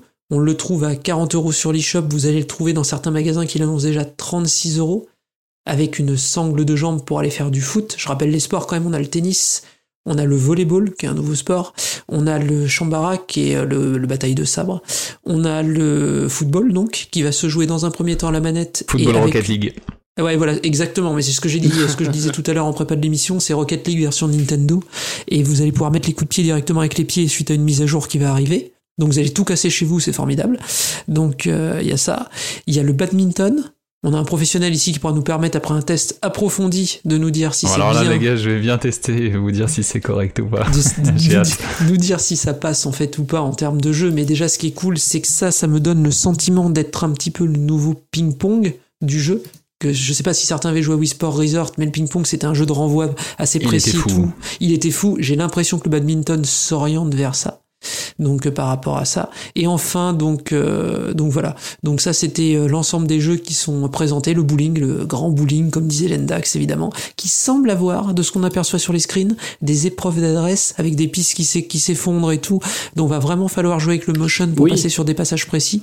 Je pense que c'est bon. La seule interrogation, c'est est-ce que la reconnaissance de mouvement va bien marcher Oui, non. On va le savoir prochainement. Il y a une démo euh, qui se déroulera midi prochain. Alors attention, les tests online de Nintendo, hein. 45 minutes. de midi à midi 45 le 19 et le 20 Mhm. février. C'est Nintendo, hein, toujours ça, ça changera pas. Mais ça va permettre, en tout cas, de voir comment voit le jeu et comment marche le jeu. En tout cas, pour moi, c'est un gros gros Day One. J'ai des amis qui sont fans absolus de Wii Sport. Une licence sur, sur laquelle à l'époque j'aimais pas, puis après avoir joué avec eux, j'ai compris en fait que voilà ce qu'ils ce qu'ils aimaient dedans et ce que j'adore maintenant également dedans. C'est l'ultra accessibilité, le fun immédiat, et tout le monde peut jouer, tout le monde peut se, enfin, tout le monde peut s'investir, c'est magique. Oui, et j'ai des excellents souvenirs sur le tennis de Wii Sport Club, qui était très poussé au niveau des mouvements et de la, et de la précision. Et ce que j'aperçois dans Wii Sport, euh, j'ai beaucoup joué dans Switch Sport, ça a l'air d'être ça. Ça a l'air d'être un peu préparé que celui-là, donc ça va être, ça va juste être génial. C'est vraiment la grosse surprise et l'annonce inattendue du direct pour moi. Et, et vraiment, c'est des one, mais directement, quoi. Des moins 1 si c'est possible, euh, tout ce que tu veux. Ah bah, 29 ouais. avril 2022. Mais j'y suis Ouais, déjà. ouais. Ouais, non, mais euh, c'est. euh, moi, j'avoue que si j'avais un appartement plus grand, je l'aurais pris. Là, j'ai pas beaucoup de place pour y jouer, mais je dois avouer que le golf va peut-être me pousser à déménager, quoi. Quitte à m'endetter, euh, voilà, pour le golf euh, de, de Nintendo Switch Sport, euh, j'y vais. On quoi. peut aussi estimer que si le jeu marche fort, marche très bien, des mises à jour suivantes suivront peut-être payantes, c'est possible connaissant Nintendo, façon, avec ça, on est d'accord l'ajout. qu'un jeu, enfin, ce jeu-là va faire sports. 10 millions. Ah bah oui, c'est sûr. Enfin, bah, pour moi, je vois pas comment il peut faire moins. C'est c'est une licence ultra forte. Le public cette fois-ci est là. Il y a une esthétique différente. Il a quand même le logo de Wii. Il a quand même le logo quasiment de Wii Sport. Il a la musique de Wii Sport derrière orchestrée. Ouais. Puis la nostalgie va fonctionner. Enfin, il y a Et des cette fois-ci, effectivement. Et puis surtout, euh, vous allez plus vous cramer les yeux à foutre votre Wii sur votre télé HD pour jouer à ça. Donc déjà, c'est Ouais. ça fera aussi plaisir. Ouais, et puis pour en revenir euh, au, DLC, moi je préfère euh, qu'ils nous sortent des DLC plutôt qu'ils nous sortent un, un Nintendo Switch Sports Plus euh, dans deux ans, tu vois. Euh, Oui, exactement, Je, pense Oui. que Pareil, Euh, c'est un jeu qui doit être un jeu service, ça serait le mieux. Le mieux. Ouais, parce que on fait un procès au DLC, d'ailleurs on va y revenir euh, bientôt, mais euh, je trouve quand même que les DLC peuvent rendre service aux consommateurs, c'est pas nécessairement quelque chose de mauvais. Euh, on en parlait déjà avec Mario Party, par exemple Superstar, où on disait bah voilà, s'ils faisaient un DLC où il y avait des plateaux en plus, ça serait bien mieux que de sortir un nouveau Mario Party à chaque fois repasser à la caisse 60 balles, merci quoi. Enfin bon, on, on verra ça bientôt, je suppose. Euh, et puis on aura un retour de Citan et euh, de Lendax. euh, Pas de moi malheureusement, à moins que je déménage entre temps. Ensuite, on a eu euh, Taiko no Tatsujin Rhythm Festival. Donc, euh, bah, Taiko no Tatsujin, c'est un peu euh, le marronnier, comme on dit euh, dans le milieu. C'est, euh, ça, continue, ça reste, c'est là, ça sort souvent un nouvel épisode. Donc là, on a une tracklist de, je sais plus, cinquantaine de chansons. Euh, peut-être même un peu. Non, 76 chansons, pardon. L'info- 76 chansons. L'info notable, c'est qu'on pourra euh, payer un abonnement pour avoir C'est ça. accès à plus de 600 musiques. C'est ça. Donc, Ça, euh, ça, c'est ouf. hein. ça, Moi, bah, je suis un joueur de Taiko no Tatsujin, j'adore. D'ailleurs, j'attends qu'il Ah, sorte j'espère que. Ah, j'adore, je, pousse Ah, le jeu. D'accord. Et mon, mon, mon Taiko, il est un peu fatigué, et du coup, j'ai hâte que ça ressorte pour qu'on retrouve des, des tambourins, parce que, enfin, des taiko, du coup, parce que bah, c'est juste introuvable. En fait. Ouais, Donc là, la prochaine fois trouver. que Namco Bandai en remet en vente, j'en achète deux, en fait, parce que, parce que Mais- voilà, c'est chaud. Alors, euh, et du, coup, moi, je- ce que je kiffe avec ce système d'abonnement, que certains diront, ah, mais ça se fait pas, c'est scandaleux. Non, parce que tu peux. Alors, je sais pas s'il était encore dans les, dans les, dans les nouveaux, mais je me rappelle dans les anciens Taiko Tatsujin, t'avais tous les openings du style euh, Shala Head Shala, euh, t'avais Get Wild aussi, Ah ouais, euh, il y avait les musiques de. Ghibli et tout, Euh, euh, oui, mais ça oui. coûtait un bras. Moi, j'avais tout Bah, pris, mais ça, ça. coûtait un bras à payer. en- Alors Et que là, tu- imaginons que je fasse une soirée avec mes potes, avec qui j'adore jouer à Taiko no Tatsujin, on, on se fait des 1v1 et tout. Ouais. Bah là, en fait, je vais payer de l'abonnement en one shot et ça me coûtera toujours moins cher que tout payer à l'unité, d'en avoir pour 80 euros pour juste une soirée. C'est ça. Mais, euh, mais ouais, pour ça, c'est top parce que bon, la, la gestion des droits d'auteur, surtout au Japon, c'est assez compliqué et ça coûte très cher, Ouais, hein, contrairement à ce que ce qu'on peut imaginer. euh, Quand tu achètes un Just Dance, tu payes plus les droits d'auteur que le développement du jeu qui, qui n'a pas énormément changé Totalement. depuis un certain temps et qui euh, graphiquement demande pas beaucoup de ressources. Enfin bon, donc euh, voilà, ça, ça arrive, euh, bah, ça arrive 2022. Je crois pas qu'il y ait eu de date donnée, mais bon, Non, pas de date. ça arrivera assez vite. Ensuite, on a eu bah, l'annonce quand même hein, du. Ça y est, on a la date pour le DLC de Cuphead. Je sais pas si vous avez Cuphead, mais en tout cas. Trop le- bien, ce jeu. Ouais, donc le DLC The Delicious Last Course, il me semble, donc euh, le euh, le dessert euh, le dessert délicieux, quelque chose comme ça arrive. Ça y est. Euh, ils nous ont montré des images, etc. Ça a l'air toujours aussi sympa. Euh, je sais pas s'il y a eu de date, mais mais, mais en 20, tout 30 cas- juin 2022. Ouais, 30 juin, ouais, c'est C'est ça. ça. Pardon. 30 Ce juin, qui veut donc, dire qu'on va enfin avoir des informations sur une version boîte sur Switch parce c'est qu'ils ce ont toujours dit qu'ils attendaient le DLC Ouais. et j'attends. Et on va voir aussi ce qu'ils font derrière, parce que euh, c'est un, tu- un studio quand même qui est lent mais talentueux. Oh, pff, Et euh, ah, pff, talentueux. ouais. Déjà il y a le bon ça c'est un peu hors sujet mais il y a le série animée qui arrive sur Netflix. euh, ça a l'air vraiment quali. donc voilà, voilà pour Cuphead. Et ensuite on a eu euh, Metroid Dread, mise à jour, ajout de deux modes de difficulté. Un mode Dread, donc un mode terreur où un hit était mort, et un mode novice euh, avec euh, des, des comment dire, quand tu trouves des soins et des euh, et des munitions, ça te, ça te rend un peu plus. Donc, euh, je trouve ça sympa. Ils ont déjà annoncé un autre DLC euh, qui arriverait, enfin une mise à jour plutôt qui arriverait, qui sera un boss rush. Et moi, j'attends énormément le boss rush parce que j'adore les boss, les boss rush. J'adore Alien Soldiers, donc forcément j'adore les boss rush. Et euh, ouais, j'ai très hâte de pouvoir euh, relancer Metroid Dread pour faire du boss rush. J'espère qu'ils rajouteront quelques petits bonus dans la galerie, quand même. Alors pour info, t'as pas le droit de le faire tant que t'as pas fini Shin Megami Tensei 5. hein. D'accord. oui, chef. Ouais, mais ouais, non mais je vais le finir, mais c'est long, c'est long. J'ai eu beaucoup de travail en plus. Le Next, Ouais. il a fini? Non mais oui. Ouais, je l'ai éclaté.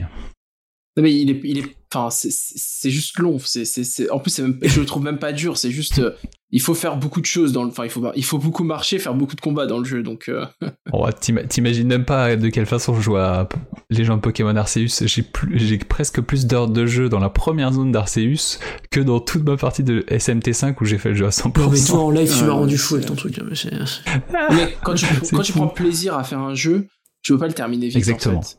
Moi j'adore Shin. Megami Tensei 5. Je peux pas le rusher, je peux pas le terminer vite. Tu vois. Euh, j'ai plein de jeux comme ça, je peux t'en citer plein. C'est des jeux qui sont pas forcément longs. Metroid Prime, j'ai l'impression d'y avoir passé euh, 100 heures à l'époque où je l'ai, la première fois que, quand je l'ai découvert. Parce que j'adorais ce jeu, je me baladais, euh, enfin bref. Euh, c'est pas le sujet aujourd'hui, on va comprends. enchaîner. Euh, on va enchaîner, bah voilà, des- encore un jeu sur lequel j'ai passé des heures pour rien, c'est Earthbound et Earthbound Beginnings, euh, qui Ah arrive là là en là. mise à jour euh, de, donc de NES Online et de SNES Online. Donc je rappelle Earthbound Beginnings qui était déjà sorti à l'époque sur Wii U pour la première fois traduit en anglais. Et donc c'est cette Les ROM- deux, les, les deux, enfin les deux jeux étaient pour la première fois chez nous en- sur Wii U. Oui, mais Earthbound a été déjà sorti aux États-Unis en anglais, il me semble. Oui, c'est vrai, c'est vrai, bien sûr. C'est c'est- et Earthbound Beginnings, donc qui est le premier Earthbound, donc Mother 1 dans le système euh, japonais, et Earthbound, euh, celui qu'on connaît de qui est Mother 2. Donc je vais dire Mother 1 et Mother 2 maintenant parce que c'est moins confusant je trouve. Donc Mother 1 sur NES, euh, Mother 2 sur SNES. Euh, franchement, si vous l'avez pas fait, je vous invite euh, tous très chaudement à faire au moins Mother 2. Mother 1, c'est très, c'est très sec. Oui, c'est dur. Ouais. Je recommande pas. Donc euh, c'est vraiment si vous êtes fan pour euh, Mother 1. Euh, mais Mother 2 c'est un peu moins sec, mais ça reste quand même assez sec. Hein. Faut pas trop être, comment dire, trompé par les, par les graphismes chatoyants, parce que c'est, ça reste quand même un très joli jeu. Enfin, il y a un Ah charme ouais, désuet. la je patte artistique, il a un charme Ouais. de fou ce jeu, la musique et tout. Oh là là. Et c'est un jeu incroyable. C'est euh, comment dire, c'est un snapshot de euh, la pop culture euh, des années euh, 60, 70, 80.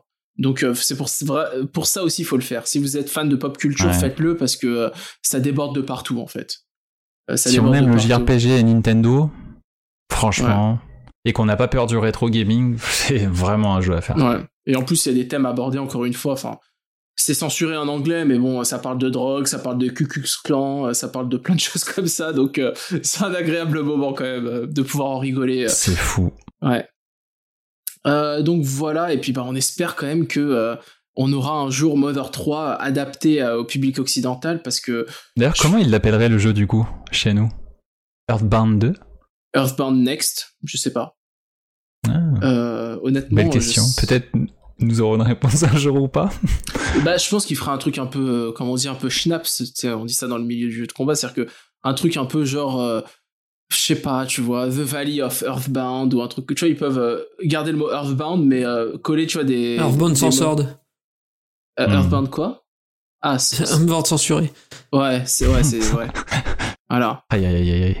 bon, Ouais. euh, c'est hein.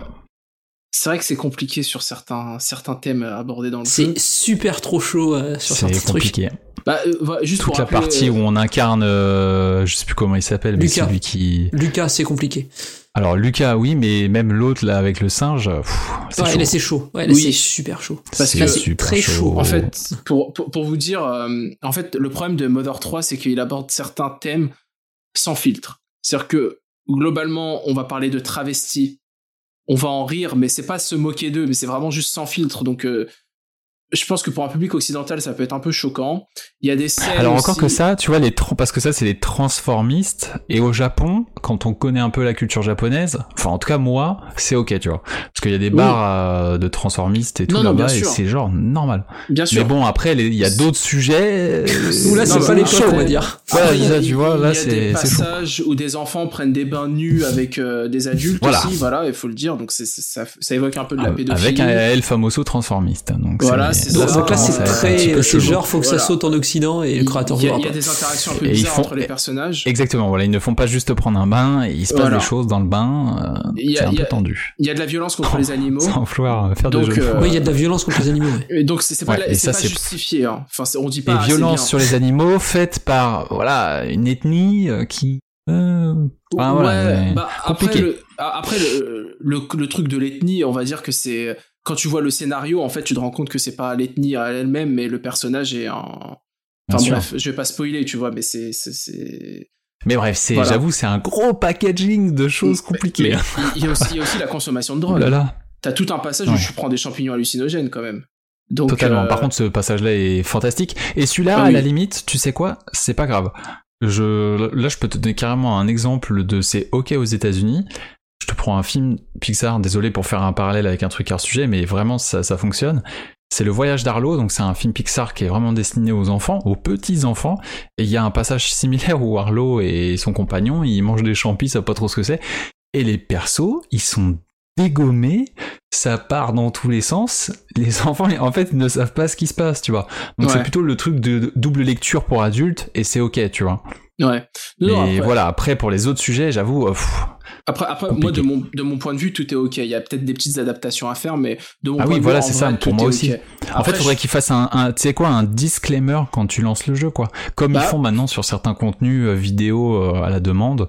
Un gros disclaimer pour dire, euh, voilà, c'est une autre époque, nani nana, et puis fin. bah, en oui, vrai, mais je, je- je- je le que- problème, c'est Nintendo. voilà, c'est l'image, ouais, je sais, je sais bien, je sais bien. Exactement. Moi, je pense que si demain tu files le jeu à un, un studio inconnu ou même un peu plus connu, mais qui n'est pas Nintendo pour sortir et publier le jeu, et Nintendo Oh, bah, il serait déjà sorti, le jeu. ça, il serait déjà sorti. Le- Je pense que le problème, c'est que Nintendo doit jongler quand même, parce que tu vois, tu sors un jeu où tu tortures euh, des, des singes. Ça les euh, embarrasse, c'est sûr. Exactement. Donc ils se prennent les associations de défense, et comme c'est Nintendo. Versus dire, Animal ah, Crossing, euh, ouais, il y a un petit souci. bah, euh, non mais quand, quand- non mais attends, tu parles d'Animal Crossing, t'as quand même des gens qui disent qu'Animal Crossing c'est une incitation au capitalisme et que c'est une honte de donner ça à nos enfants, tu vois. Animal C'est Crossing. vrai. Bon. Je suis d'accord. En partant d'Animal Crossing, tu peux pas avoir Mother 3 euh, sur, enfin c'est pas, tu vois, c'est inimaginable, c'est chaud. C'est plus ça, donc euh, mais bon, c'est un long débat et euh, enfin je voulais quand même l'aborder ici parce que je voudrais quand même que les auditeurs puissent comprendre pourquoi on dit à chaque fois Mother 3, c'est un peu chaud. C'est voilà, il y a des raisons. Et les raisons, c'est pas que les thèmes, c'est aussi les thèmes et Nintendo qui sont qui est associé à ces thèmes. Et euh, bon, bah, j'espère qu'un jour on le verra pour quand même, mais Hmm. c'est Parce compliqué. que les gens, il y a des gens qui disent ouais, Nintendo n'en a rien à faire. Mais non, Non, non, on n'a pas rien à faire. c'est un cas épineux et c'est en suspens à cause de tout ça. Et c'est dommage parce que le message, surtout de nos jours, je trouve que le message de ce jeu quand même, il est, Et il est incroyable, profond et euh, il, il- il est toujours aussi euh, valable, quoi. Donc, euh, aussi fou. enfin bon. Euh, ensuite, on a eu, on enchaîne, hein, on va essayer de finir quand même. Ensuite, on a eu le segment avec euh, les autres jeux. Donc, euh, dedans, bon, on a eu Lego Brawl, euh, qui, qui est un jeu, je crois, à la base sorti Apple- sur Apple Arcade. On a eu euh, le jeu, euh, j'ai oublié comment il s'appelle, je l'appelle le Zombie, euh, Zombie Army 4, je crois, il s'appelle. J'appelle Zombie Nazi, mais c'est Zombie Army 4, je crois. Bon, on a eu aussi des images de... comment il s'appelle la version université de Two Point Hospital, là? J'ai oublié. Tout Point Campus. Voilà, Two Point Campus, euh, qui a l'air super sympa celui-là. Je vais peut-être me le prendre. euh, J'étais passé à côté de Two Point Hospital, mais euh, Two Point Campus, ça me, ça me parle. On a eu aussi l'annonce de Demon Slayers sur Switch, donc c'est un portage du jeu qui était sorti sur PS4, je crois. Après, moi, je connais pas trop Demon Slayers. Je suis pas un fanatique de manga, mais apparemment, c'est le plus gros manga de, de, de notre, de notre période, là, de, notre De tous les temps au Japon. Ah, même de tous les temps, bah. Voilà, que le peuple s'amuse. Pour les au cinéma. D'accord. C'est pas rien. Donc voilà un peu, je crois pas avoir oublié grand chose. Non, je pense que t'es bon là. Ouais, et puis bah maintenant on va aborder quand même les deux derniers gros morceaux, ceux qui vont nous faire euh, continuer le podcast euh, jusqu'à 3h du matin. Euh, alors premier truc, grosse surprise quand même, Mario Kart 8 Deluxe a des DLC. Voilà, pack additionnel de Ouais, J'ai DLC. crié là. hein. Euh, J'ai pété un plomb. Allô, j'ai envie de dire, comme dirait l'autre idiote, allô quoi. Incroyable. Inattendu. Incroyable. Incroyable. Alors, c'est un pack qui reprend que des circuits qu'on connaît déjà. Euh, 48 circuits qui ont été remasterisés euh, d'après eux. Ça, on va pouvoir un peu euh, y revenir. Euh, pour co- 25 euros. C'est inclus euh, dans euh, l'abonnement online plus. Donc, si vous avez déjà l'abonnement online avec euh, la Nintendo 64, la Mega Drive, euh, le Animal Crossing euh, extension, eh ben, vous aurez aussi euh, le booster course pass comme ils l'appellent. Sinon, vous pouvez payer. Euh, les sorties des circuits vont être euh, étalées de mars jusqu'à la fin de 2023. Euh, six vagues de 8 courses à chaque fois. Euh, et donc, comme je disais, les courses, les circuits viennent euh, de, de, de précédents jeux. Donc, on a des jeux qui, enfin, pardon, on a des circuits qui viennent autant de jeux Wii que Nintendo 64, comme, bah voilà, respectivement le Coconut Mall et Choco Mountain. Euh, mais aussi euh, des, euh, des circuits qui viennent de Mario Kart Tour, ce qui est un peu une surprise, mais pas tant que ça. Donc on va avoir Paris, la promenade de Paris là, et le Tokyo, Tokyo Blur, il s'appelle en anglais, je sais plus comment il s'appelle en français. Bah franchement, alors je sais pas. Je vais demander d'abord votre avis. Tiens, Citan, toi, qu'est-ce que tu penses de ce DLC Alors moi je suis un gros joueur de Mario Kart 8 Deluxe, euh, Lendax confirmera derrière, parce qu'on joue souvent, très souvent ensemble, euh, une fois par semaine on va dire, à Mario Kart 8 Deluxe. Euh, moi voir, euh, j'y joue depuis la Wii U à Mario Kart 8, donc ça va faire euh, peut-être à 7-8 ans cette année. Donc je suis très très content qu'il y ait des nouvelles, ce qu'on va appeler des nouvelles courses. Euh, ils remasterisent des anciennes. Donc effectivement, il y a un remastering qui est fait. Je sais que le style visuel à la Mario Kart Tour fait débat parce qu'il est différent de celui de Mario Kart 8 Deluxe. Je pense que c'est volontaire pour, tout mettre au niveau de Mario Kart Tour en fait, parce qu'il y a certainement plus en fait de courses de Mario Kart Tour que d'anciennes qui vont revenir là, et donc probablement moins de boulot à faire d'un autre côté. Pour que ça aille plus vite, on va voir si je me trompe, mais ce que j'aperçois sans mettre le quart, euh, en tout cas, c'est des courses Mario Kart Tour, moi perso je les connais pas. J'ai j'ai pas, j'ai pas joué au jeu, je l'ai essayé une fois comme ça, j'ai pas aimé la jouabilité, donc j'ai arrêté instantanément. Donc pour moi, il y a plein de nouveaux contenus, il y a plein de vieilles courses que je suis trop content de revoir. La montagne Choco de Mario Kart 64, c'est trop bien par exemple. Ah, trop Ouais. bien. Ça c'est vraiment trop bien. En plus, les carapaces rouges, elles iront pas se péter dans le putain de décor parce qu'elles sont complètement fermées Ah, sur c'est 64, clair. quoi. On pourra au moins euh, tirer sur les gars, quoi. C'est pas cher.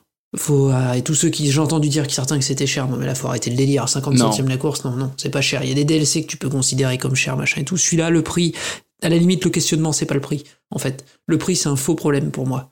Je veux dire, à 25 balles le pass, ou euh, si t'as déjà l'abonnement et que tu le partages en famille, c'est un coût ridicule, c'est pas, c'est pas un problème de prix, en fait. Mais c'est autant de courses que Mario Kart je- 8 Deluxe. Avec ces DLC. Donc, euh, Oui, voilà, que Mario Kart 8 avec ses DLC ou Mario Kart 8 Deluxe. Ils auraient pu nous faire un, un Mario Kart Tour euh, Switch, tu vois, ou je sais pas Avec quoi. 12 courses, allez vous faire voir, quoi. Vendu 60 balles et on serait quand même passé en caisse en fait. Non, mais euh, Prix, non, c'est vraiment pas le problème. non, le prix c'est pas un problème, euh, honnêtement, pour moi non plus. hein. Après, on peut effectivement se dire oui, est-ce que Nintendo, pour célébrer les plus de 40 millions d'exemplaires du jeu, aurait pu euh, offrir en partie un peu moins de courses peut-être, mais les offrir machin tout. Oui, on peut toujours imaginer qu'ils offrent, euh, qu'ils offrent ça. Ils pourraient faire un geste commercial, tu pourrais te dire et tout.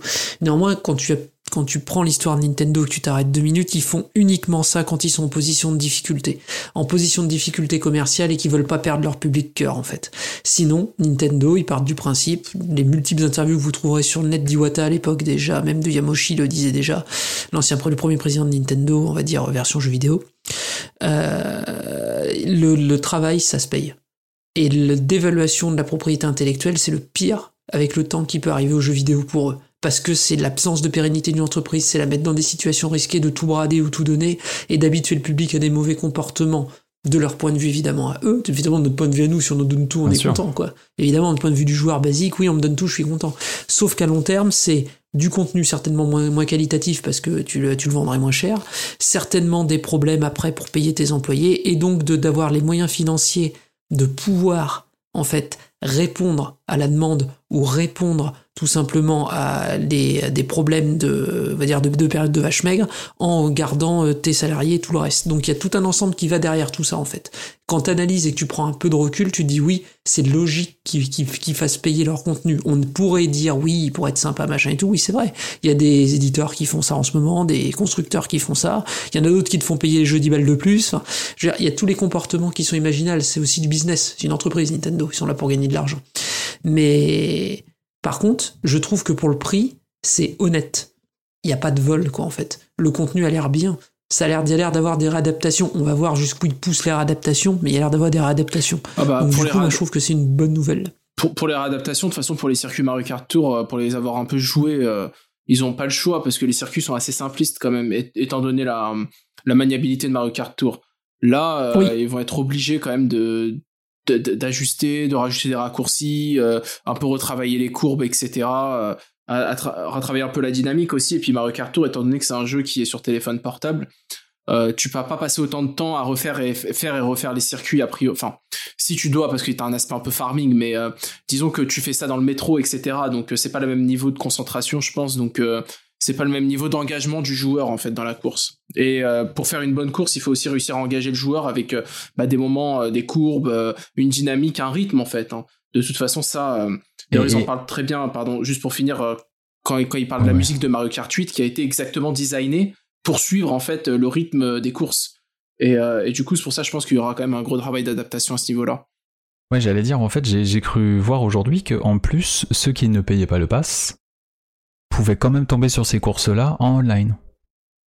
Ah, donc ils font pas la séparation entre euh, ceux qui ont pris le pass. Bah ça, c'est super sympa. Et alors même. là, je suis désolé, mais enfin, moi par exemple, je joue pas en solo quasiment, et je joue très peu même en contre-la-montre. Je pourrais totalement me passer même du truc et juste je continue à jouer en online comme je le fais tous les mercredis soirs et, et profiter des nouvelles courses quoi. Donc euh, On donne un euro à un mec du groupe, et puis voilà, c'est Ouais, je tout. quoi. Et Pour 25 balles, non mais c'est trop bien. Enfin, je ne vois zéro mauvaise nouvelle dans tout ça. Bah- Comme on l'a dit, bah, de toute façon, déjà pour ceux qui vont le payer, euh, on paye autant de contenu que dans le jeu de base pour 25 euros. C'est fou. Et puis comme ça, Lendax, la question est répondue. On sait bien ce que foutait la team Mario Kart depuis un certain temps. Bah, et en plus, attends, je, je voulais y venir, parce qu'après analyse, bon, au début, t'es là en mode, waouh, c'est incroyable, et effectivement, quand t'analyses un peu, tu te rends bien compte qu'en fait, ils mutualisent leurs ressources avec Mario Kart Tour. Oui. Le travail effectué est très loin d'être au niveau de, des- des- du niveau de détail des courses de Mario Kart 8 de base. Ça, il faut être honnête, on voit, c'est plus, c'est plus aseptisé et lisse, euh, type Mario Kart Tour. Donc, moi, ce que je me dis, c'est que finalement, bah, en fait, c'est le, c'est le parfait compromis à tous les niveaux eux, ça leur prend pas trop de, ressources. Ils donnent un, un- un contenu pas cher à ceux qui ont la dalle, qui attendent depuis 8 ans, pour certains comme nous, euh, avec énormément de courses qui arrivent euh, là jusqu'à la fin d'année prochaine. Si t'as l'abonnement euh, pack additionnel, tu ne payes, tu ne payes rien. Si tu le payes pas, tu peux quand même jouer en online avec tes potes. Et c'est, enfin, du coup, c'est à dire que si si jamais la théorie comme quoi il y a pas enfin c'est bien mutualisé tu vois et que ça leur prend pas trop de temps bah, ça veut dire qu'en fait l'équipe peuvent totalement travailler sur autre chose à côté. En fait tout le monde a- tout le monde est gagnant. En fait, Ouais. moi j'ai l'impression dans le deal là. Tout le monde est gagnant. Non, bien sûr. les mecs qui ont la dalle ils ont enfin du contenu.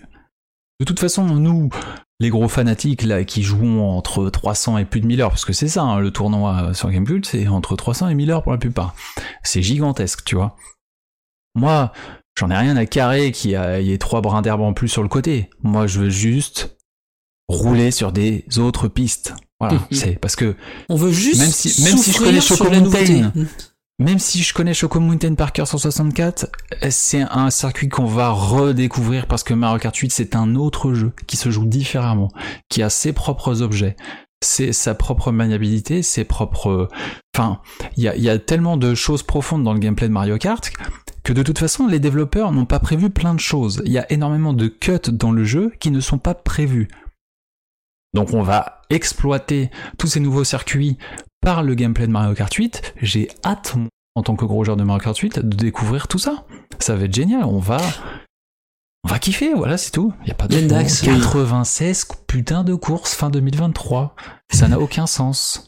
La Red Bull de 64 en temps réel, celle de la vraie 64, 3 minutes 30 le tour, la souffrance, les mecs, on est parti, let's go Ouais, non mais là c'est donc en plus ouais et puis Mario Kart Tour, bah moi je connais pas Mario Kart Tour. Donc moi n'importe quel circuit de Mario Kart Tour, moi je bavais quand je voyais les trailers de Mario Kart Tour et que je voyais les circuits et les inspirations, j'étais en mode mais ça a l'air trop bien mais j'ai pas envie Oui. de jouer à Mario Kart Tour. Oui, non, les Ça inspirations. rien, que le Bah. fait de me filer ces circuits-là dans mon Mario Kart 8, mais je suis conquis. Alors après, on verra. La question maintenant, c'est les tracés. Est-ce qu'ils vont être suffisamment intéressants? Ça, on peut pas juger. S'en On fout, verra le supermarché sur- sur Coco, place. c'est qu'il est bien, quoi. Non, Mais bah, ouais, oui. voilà, c'est ça. Et puis, de toute façon, moi, de toute façon, je rigole sur autoroute, euh, Toad euh, et Parc Baby. Donc, Oh euh, l'enfer, de c'est vrai que t'aimes ça, toi. ouais, Oh là là, non, mais, Euh, euh, moi, ce je m'en fous. Moi, euh, je m'en fous. Je m'amuse sur ce jeu. Donc, Alors- file-moi ce que tu veux. Moi, je- si tu me mets, en fait, si tu mets 48 circuits, déjà, tu mets 48 musiques. Sachant que l'OST de Mario Kart 8, c'est un de mes OST préférés ever. ah, c'est une des Très bien celle de Mario hein. Kart Tour, j'ai été écouté, c'est c'est du lourd aussi. du coup, moi, déjà, je, je, je jubile, en fait. Je me dis, mais waouh. Là, en fait, déjà qu'on joue tout le temps à Mario Kart, mais quand ils vont commencer à sortir la première vague au mois de mars, Bah, mais juste 8 courses, ça va être euh, fou. si, si tu veux, moi, ce qui me rassure euh, au niveau du redesign des circuits, euh, c'est que ils sortent quand même. Il y a un circuit de GBA dans le lot, c'est le Sky Garden, et c'était un circuit qui était en bien, 2D. il est- Donc, Ouais, c'est ça, mais apparemment, de, de ce que j'ai compris, ils l'ont refait, mais déjà dans Mario Kart Tour, en fait. ouais, mais du coup, truc, en fait. D'accord, ok. Mais du, mais du coup, c'est-à-dire que s'ils prennent des circuits, même, ce qui, même s'ils sont passés par la moulinette de Mario Kart Tour, mais qui étaient en 2D, qui sont en 3D, c'est-à-dire que quand même, ils. Ils Bien enfin, sûr, il y a un boulot. Il y a un boulot d'adaptation, tu vois. Ils savent qu'il y a un boulot. Donc, Tout à fait. au final, euh, je pense que les, que les circuits seront, euh, seront, seront intéressants, quoi. Enfin, en tout cas, j'espère. Mais, moi, euh, moi, franchement, cette polémique de ouais, se foutre de la gueule du monde parce que c'est. euh, Bah non, en fait, je m'en fous parce que le prix, de toute façon, pour 48, enfin pour pour 48 courses est honnête. Peu importe le, la qualité des circuits, c'est 48 courses. Euh, donc c'est c'est fou. Quand ça fait 8 ans que tu tournes sur les 48 mêmes euh, courses quasiment. ouais. Euh, c'est fou. Et du coup, si vraiment ils ont pas toutes leurs ressources sur ça, et que dans deux ans, je sais pas, on a autre chose de la part de cette team, du coup, c'est sûr qu'il y aura pas Mario Kart 9. Du coup, ça c'est maintenant c'est assuré, ça sera la prochaine console. Ça maintenant, je, je vois pas comment ça peut être autrement. Mais du coup, ils sont peut-être sur autre chose, Arms 2 ou F0 ou peu importe, on verra bien. et, et mais en tout cas, s'il y a Ah, un jeu dans vite, deux hein. ans, si un jeu dans deux ans, je serais super content de me dire, eh ben, je suis très content qu'ils aient fait ce DLC là euh, sous cette forme. C'était l'idéal. En tout cas, euh, c'est pareil, hein, c'est puis comme tu dis, euh, si effectivement c'est vrai qu'on a accès au contenu sans être, sans avoir acheté le machin, vu le nombre de gens qui vont l'acheter, vous inquiétez pas, vous y aurez toujours accès en ligne, hein, donc il y a pas, y a pas de raison de Ah ouais, pleurer. ceux en qui fait. râlent et qui jouent pas en solo, bah c'est pas grave. Ils joueront en online, ils pourront faire les nouvelles courses, c'est super. ouais. Bon. Non, mais c'est. Comme euh, Smash Bros. Smash Bros. Quand on, quand on avait, quand on payait pas les DLC, on pouvait pas jouer avec le perso, mais on pouvait rencontrer ce perso. Bah là, visiblement, ils ont fait le même, le même choix. De ne pas scinder la partie multijoueur, ce qui est logique, hein, au final. Mais bon, on peut s'attendre, euh, on pouvait s'attendre à des choses spéciales euh, de la part de Nintendo, parce qu'apparemment, sur Mario Kart 8, sur Wii U, en tout cas, il y avait un vrai scindement, je crois, non? Si t'en, je sais pas si, Euh, te rappelles je souviens- honnêtement, je m'en souviens plus. Ouais, ça remonte, on je m'en souviens on plus ne en fait. pas. Il faudra faire des, de l'archéologie pour trouver Ouais. cette, cette réponse. Mais euh, non, non, franchement, euh, pour moi, il y a zéro polémique. Et enfin, ces polémiques sont, comme d'hab, c'est comme euh, voilà, ceux qui disent ça devrait être gratuit. Bah non, c'est ridicule en fait. Ça marche pas comme ça la vie, malheureusement. Bah, après, bon, euh, je sais pas ce qui En tout cas, devrait pour être. moi, c'est gratuit. J'ai déjà le pack additionnel. Moi, j'avais pas prévu Je sais pas, que on ça m'a invité à pas cher dans un allez, pack hop, additionnel, c'est pareil. Voilà, c'est bon, c'est incroyable ce qu'ils font d'ailleurs, euh, parlons-en, mais euh, le pack additionnel, là, ça commence à, à se... Parce que c'est leur jeu, 43 millions de ventes, ils te mettent le DLC là-dedans. Donc ça veut dire qu'ils sont capables de le faire pour tous les jeux, en fait. Bah, Mario Party, bien s'il y en a un, je c'est pense trop que ça bien. finira là-dedans aussi. Je trouve ça génial. En tout cas, euh, juste pour quand même préciser, c'est que, euh, enfin, pour ceux que ça intéresse, si vous, vous allez vraiment voir euh, les, euh, les comparaisons euh, côte à côte de ce qui a été montré dans les trailers et de ce qui est sur Mario Kart Tour, vous voyez quand même qu'il y a une, qu'il y a une différence. hein. Donc les circuits ont vraiment été refaits. hein. C'est pas un trip. Bien sûr. c'est pas du belief de N-sex hein, pour parler de façon un peu plus crue. c'est vraiment les circuits ont été refaits. Après, est-ce que ce sera à la hauteur Ça, on peut pas savoir tant qu'on n'y a pas joué, mais en tout cas, il y a une vraie Réponse le mois différence. prochain. hein. Ouais, c'est ça. Réponse le mois prochain. Euh, Qu'est-ce que je vous bah, je pense qu'on a fait un peu le tour pour euh, pour ce DLC, donc euh, une bonne nouvelle, hein, une bonne nouvelle. Vraiment, euh, Mario Kart 8 continue à vivre et euh, et ben on va enchaîner avec la dernière annonce, donc le fameux One More Thing. Euh, et Pas là, des bah, moindres. Ouais, bah là c'est gros. Bah je vais peut-être laisser Lendax en parler euh, de ce dernier de ce dernier jeu. Bah écoute, gros- grosse claque. Xenoblade Chronicles 3, donc bon évidemment c'était absolument pas un secret de Polichinelle de savoir que ça arrivait puisque le, la, la nouvelle partie qu'ils avaient rajoutée dans le remake de Xenoblade Chronicles qui est arrivé sur Switch euh, l'année dernière je crois si je dis pas de bêtises ou je sais plus. Euh, Ouais. En tout cas voilà il y avait une partie rajoutée qui fait justement le pont. Alors après je, ne- je ne peux pas spoil, mais voilà il y a, y a un lien très fort entre Xenoblade Chronicles 1 et 2, ça on le savait quand on faisait les jeux. Et justement, il y avait un pont vers le, futur, euh, savoir ce qui allait euh, se passer. Donc, euh, ce- quand on a joué au jeu, on savait très bien que c'était une trilogie. Et puis, bah, c'était à peu près sûr que ça allait arriver. Euh, le jeu a l'air tout bonnement incroyable. Les panoramas montrés dans le trailer, on se rapproche en fait de la claque qu'on a reçue, je trouve, sur Xenoblade Chronicle X, précise, parce que Oui. ça m'avait vraiment pas fait ça sur le trailer de Xenoblade 2 à l'époque. Ils ont enfin compris euh, que les délires de multiverse de Cara Designer c'était une très mauvaise idée. On est revenu à quelque chose de qualitatif et de cohérent sur le Cara Design. Je trouve que le héros est extrêmement réussi en termes de Cara Design. Je dirais même Euh, austère moi, un c'est peu hein, sur plus réussi. points. Les trois. Euh, on retrouve des per voilà quand on connaît Xenoblade on voit on a aperçu des personnages qu'on connaît des autres alors je veux pas spoil pour ceux qui n'ont pas vu etc mais voilà il y a, y a ce côté connecté et voilà il il y a du méconis euh, pour en termes de, de map et tout enfin pff, là il y a tout ce qu'on aime il y a même un moment moi ça m'a fait euh, kiffer c'est un tout petit moment hein, dans le trailer mais on voit on dirige un bateau Je sais pas si Mhm. vous avez fait attention à ça Oui. j'ai un bateau sur l'eau. Moi, je, ça y est, moi, tu- dans un JRPG, tu me donnes des véhicules. euh, on se rapproche à peu près de ce qu'on avait avec les mechas, mais moi, si tu me mets des véhicules, c'est la fête. hein. Ça veut dire, ça, ça donne une dimension encore plus fou, folle, en fait, à l'exploration qui a l'air fou. C'est, de toute façon, c'est comme d'hab avec euh, Monolith Software, c'est, c'est grandiloquent, c'est hallucinant. Et qu'est-ce que c'est ce monde de, c'est, ça paraît immense. Donc euh, voilà, après, euh, voilà, on sait qu'à l'OST, ça sera encore toute la team incroyable de, de Mitsuda et toute la clique Ouais. euh, qui reviennent de plus belle. Donc ça, c'est c'est génial. Après, bah voilà, les, questions se poseront plus tard pour l'aspect euh, gameplay et tout, mais même au niveau de, comment était présenté euh, un petit peu l'histoire et tout au travers des trailers, les personnages, le charisme, la mise en scène, franchement, il y avait rien à jeter. Euh, ils ont bien bossé déjà, ça va être incroyable, ça va être trop bien. Donc euh, du coup, je- ça m'a motivé pour refaire le, le premier, parce que j'avais pas touché au remake, euh, parce que je sais que voilà, c'est ça va être une maladie, je vais tout faire, je vais en avoir pour 150 heures, mais euh, mais il va falloir parce que parce que là, ça m'a ça m'a trop donné envie de me remettre dans le bain de Xenoblade. C'est un petit peu contrarié après Xenoblade 2. Bien que j'avais adoré l'extension Torna, mais là, par contre, ça, là, pff, ça fait du bien. Là, je, j'ai, ouais, vraiment, j'ai, reçu la même claque que j'avais reçu euh, lors de Xeno, du trailer de Xenoblade X. Ouais. Voilà. Je sais pas ce que vous en pensez vous, mais moi, franchement, j'ai. Euh, bah tiens, je vais peut-être laisser d'abord euh, Citan parler.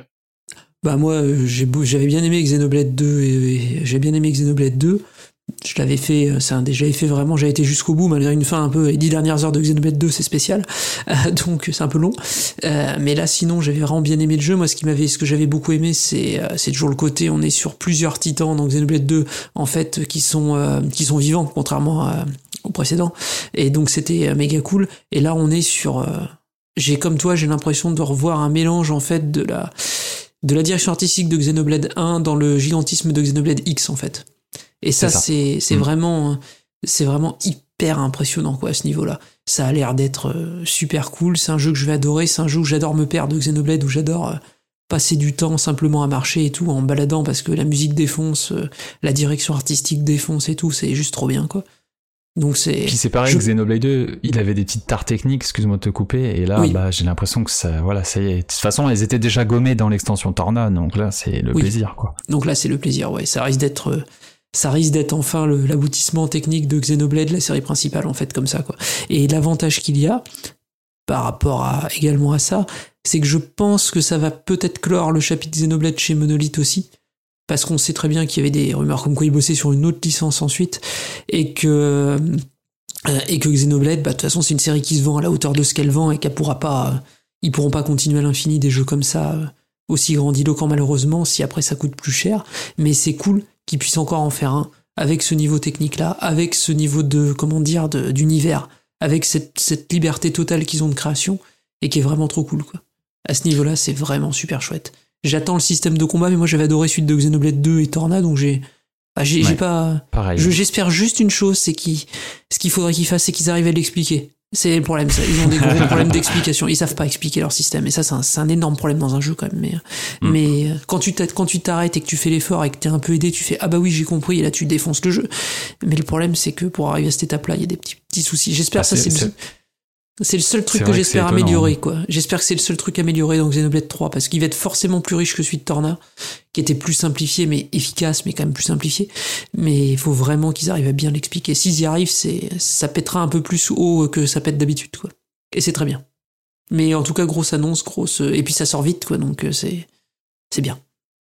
Ouais, bah oui, c'est vrai que ça sort assez vite, hein, puisqu'on a déjà la date, c'est quand c'est euh, septembre. Septembre. Ouais, septembre. Donc, euh, donc ça arrive assez vite, mais euh, bah c'est un peu le jeu qui a conclu le Nintendo Direct. Alors bon, moi je vais je vais pas rajouter parce que en rajouter dessus parce que vous avez très bien euh, très bien exprimé tout ce que je pense à propos de cette annonce. Mais bah on, on ne peut s'empêcher quand même de penser aux absents. Alors aux absents, on peut penser à Breath of the Wild 2, on peut penser à Bayonetta 3 et certains iront même chercher Metroid Prime 4. Euh, alors je sais pas ce que vous vous en pensez, mais moi euh, l'impression que j'ai eue de ce direct, bon, c'est déjà que je vais euh, dépenser beaucoup d'argent et pas finir mes jeux encore une fois en 2022. Et ça sera encore pire que les années précédentes. Mais euh, ça m'a aussi donné l'impression qu'ils ont confirmé quand même ce que, ce que la direction dit depuis, depuis deux ans maintenant. C'est que bah, la Switch, elle est vraiment en milieu de vie, quoi. Elle est vraiment en milieu de cycle parce que on te sort des jeux comme Nintendo Switch Sports que tu t'attends à voir un peu plus tôt. Et là, euh, ils sortent maintenant, ils vont capitaliser à fond, je pense, sur euh, les ventes de Switch et même pousser encore plus pour euh, en vendre plus.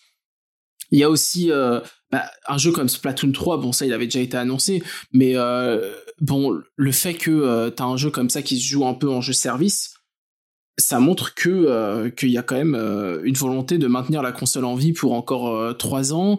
On n'a pas eu de news de Breath of the Wild 2, ça sortira peut-être cette année, peut-être l'année prochaine, mais bon tout ça me laisse quand même à penser que il y a encore de la marge pour pour la Switch et qu'on aura peut-être même Metroid Prime 4 euh, sur Switch et pas sur la console Ouais. suivante. Euh, Peut-être faut- à cheval avec la prochaine console. peut-être à cheval sur la prochaine console, mais là aussi, tu vois, je me dis que bah s'ils font du cross-gen, c'est possible, mais c'est un peu plus compliqué pour tous les, tout ce qui est jeu service. Donc par exemple, Mm. Splatoon euh, 3, euh, s'ils veulent le faire durer euh, 4 ans, bah il faut que ça soit 4 ans sur la même console, quoi. Donc euh, ou alors ils vont sortir un Splatoon 4 juste après, mais je pense que le timing sera un peu euh, un peu trop euh, frénétique. Euh, donc ça c'est la première des choses déjà. Après bon ça je peux pas prédire. hein. Moi c'est mon c'est mon avis personnel, mais euh, ça me rassure quelque part par rapport aux déclarations qui ont été faites sur la Switch. L'autre truc c'est quand même que on se, on se moque de la production de Nintendo, mais euh, ils te sortent un, un gros Kirby, ils te sortent Splatoon 3, ils te sortent des nouveaux circuits pour Mario Kart, ils te sortent Breath of the Wild 2. Euh, en même temps, Monolith a bossé sur Xenoblade Chronicle 3. Tu te dis comment ils ont fait alors qu'il y avait un rem... Attends, ils t'ont sorti juste un remake. Puis là, il y a le 3. Et puis en plus, ils ont bossé sur Breath of the Wild 2. T'as envie de dire, oh, les mecs, C'est respirez. des c'est- machines. Mais euh, allumez la clim, là, vous êtes en feu, c'est pas possible. On se moquait de Nintendo pendant tout ce temps-là, et pourtant, et c'est des jeux quali, tu vois, qualitatifs. Même Nintendo Switch Sport, il y a un soin quand même. C'est pas le jeu dégueulasse euh, qui t'ont sorti de derrière les fagots. Et puis, Il y a euh, un soin. Puis Next Level Game maintenant c'est également devenu de l'interne donc c'est pareil Oui. Mario Strikers euh, qui arrive assez Ouais. vite après Illusion Mansion 3 quand même à peu près deux ans et demi après. Ouais, c'est complètement fou, ça aussi. Et ils disent chez Monolith en plus que déjà il y a une forte euh, mixité euh, au sein de l'entreprise, ce qui est un super bon point. C'est-à-dire Et qu'il puis fait ils bon crunchent pas apparemment. qui crunchent Mm. pas. Voilà, Ouais. ils ont juste des gens ultra talentueux et qui sont qui sont dorlotés en fait. C'est trop bien. Ouais. C'est euh, c'est vraiment. euh, Enfin bref, pour moi, c'est- les réflexions que je me suis faites après ce direct, c'est que je me suis dit, bah ok, il y a Sony, Microsoft qui rachètent des studios. Bah Nintendo, en fait, ils sont toujours là, ils, ils pèsent toujours, quoi. Ils pèsent toujours. Avec le pote et- Square Enix qui Ouais. balance euh, je sais pas combien de jeux par an sur la console. euh, Puis c'est en trop de jeux par an d'ailleurs mais. Bah, en plus, ils arrivent à C'est choper. vraiment les potes, euh, Bah, c'est vraiment les potes, mais en plus, ils arrivent à choper, euh, comment dire, les, les bons plans avec eux parce que Euh, Bah ouais. Live Alive, je suis pas sûr que euh, quelqu'un d'autre aurait misé là-dessus, quoi. Et j'en suis C'est sûr clair, que ça va vendre.